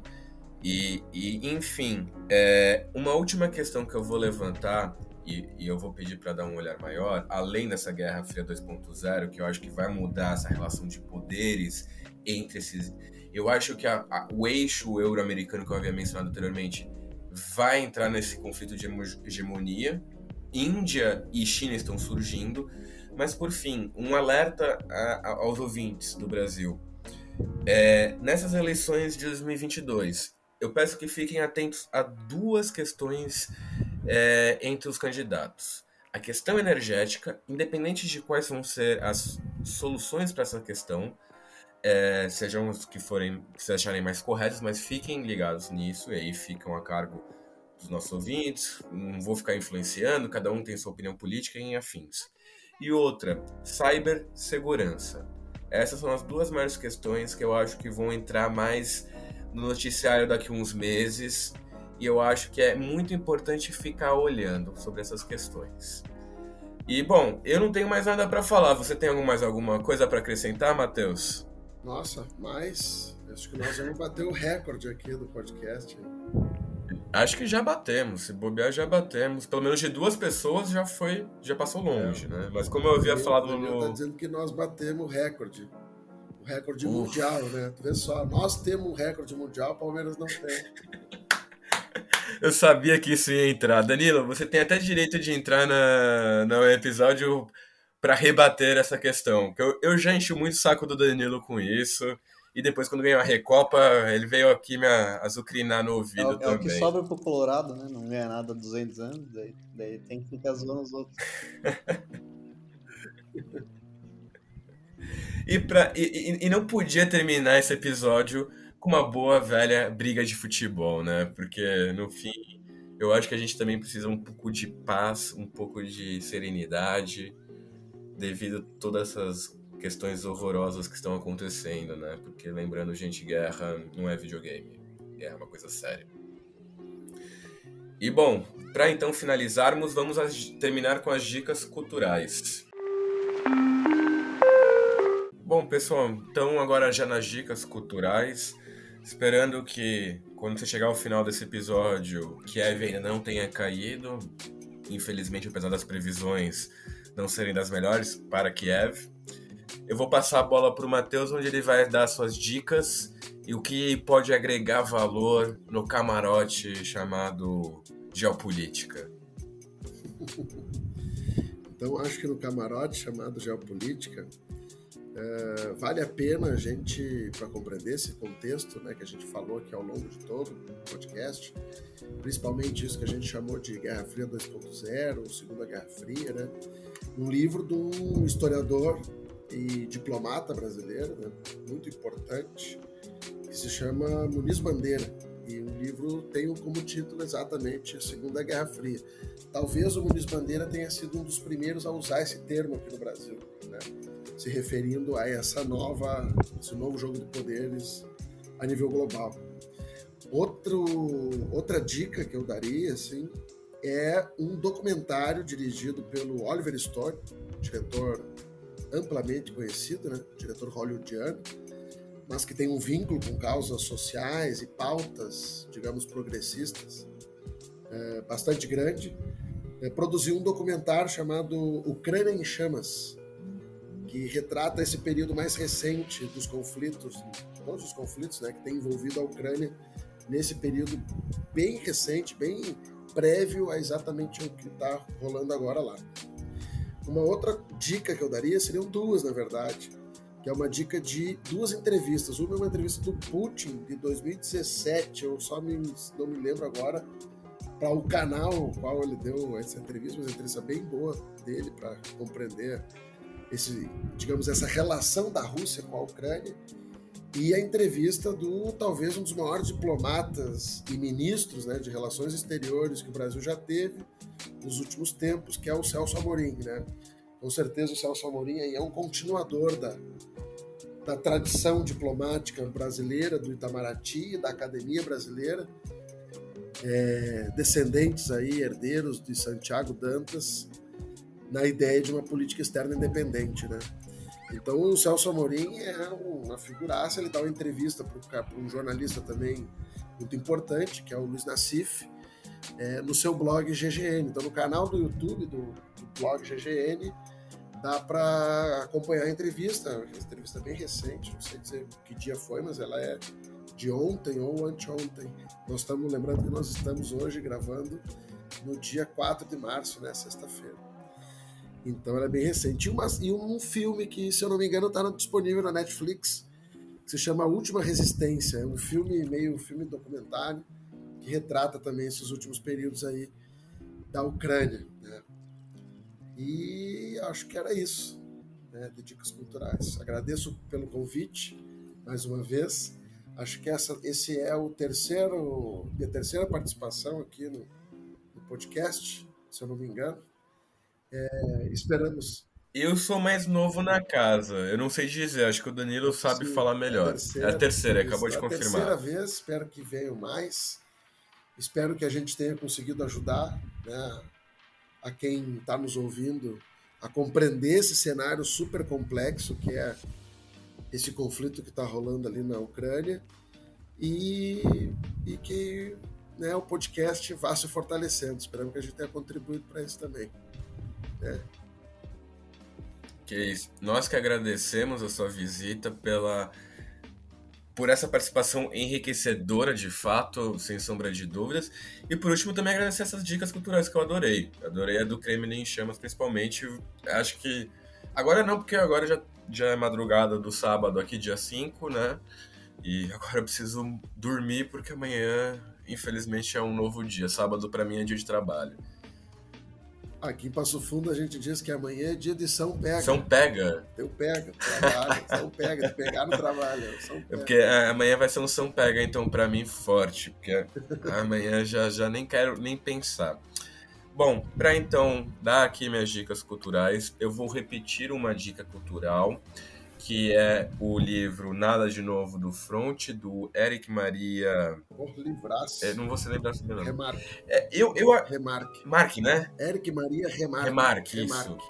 Eu adoro esse livro. Eu, eu li na graduação, na faculdade. Foi.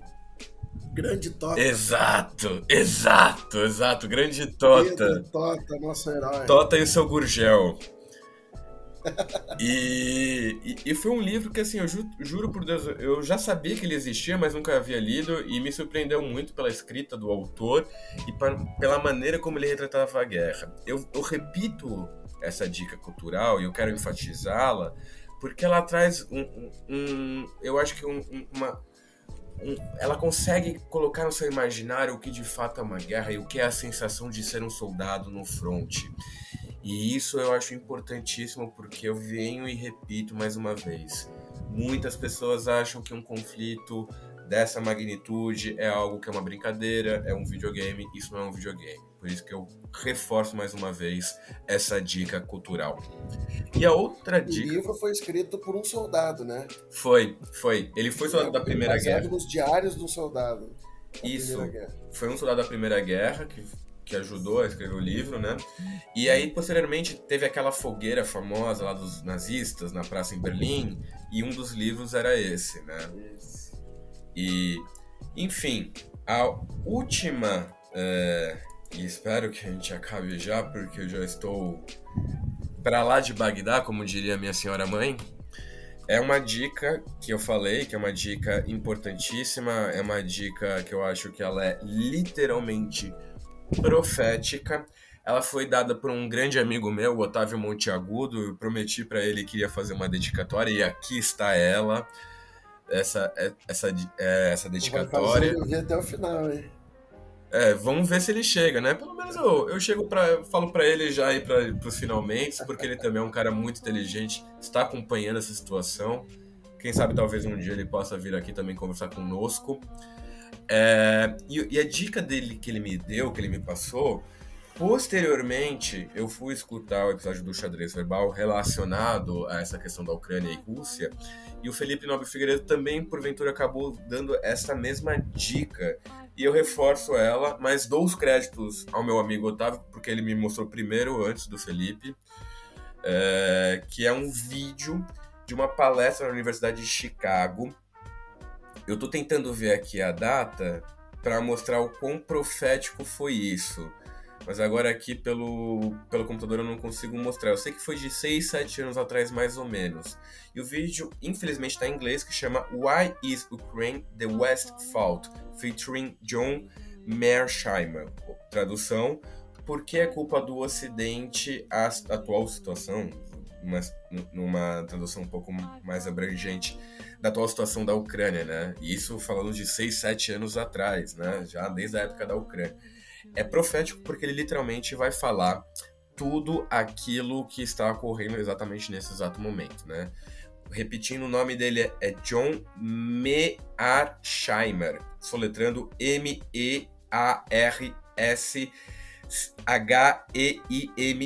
M-E-A-R-S-H-E-I-M-E-R, tá? Para dar uma ajuda para vocês procurarem. Infelizmente o vídeo está em inglês, mas eu não poderia deixar de dar essa dica porque foi algo que realmente nem eu mesmo podia esperar e foi uma análise incrível. É um grande professor da área das relações internacionais. Bom, pessoal, chegamos finalmente ao final do episódio. Como já disse o Danilo, o recorde mundial de episódio de podcast mais longo do Entre Prosas Divagações, porque o Entre Prosas é mundial. E é isso, pessoal. Espero que vocês tenham gostado. Lembrando aqueles recados básicos, críticas, sugestões, convites, pedidos de namoro, qualquer coisa. Pedir para chamar pra gente comer no domingo na tua casa. É, pode falar, gente. A gente sempre tá aberto. Essa semana a gente vai tentar trabalhar algumas coisas para poder mostrar mais para vocês sobre esse conflito. É, lembrando é um conflito, é algo triste, é, não há nada o que se comemorar diante de, de vítimas desse naipe, desse, desse estirpe. É, se, preva é, se cuidem, não mais no sentido do Covid, mas até mesmo das informações que vocês vão ouvir e ver sobre, a, sobre essa questão, mesmo que não seja sobre nós, eu não estou falando que nós somos melhores que os outros, mas é no sentido que, tipo, há muita informação e isso acaba pesando na nossa cabeça, né? Então eu peço que tomem esse cuidado redobrado e fiquem, como sempre, bem, cuidem-se e é nóis, pessoal. Até uma próxima, um grande abraço.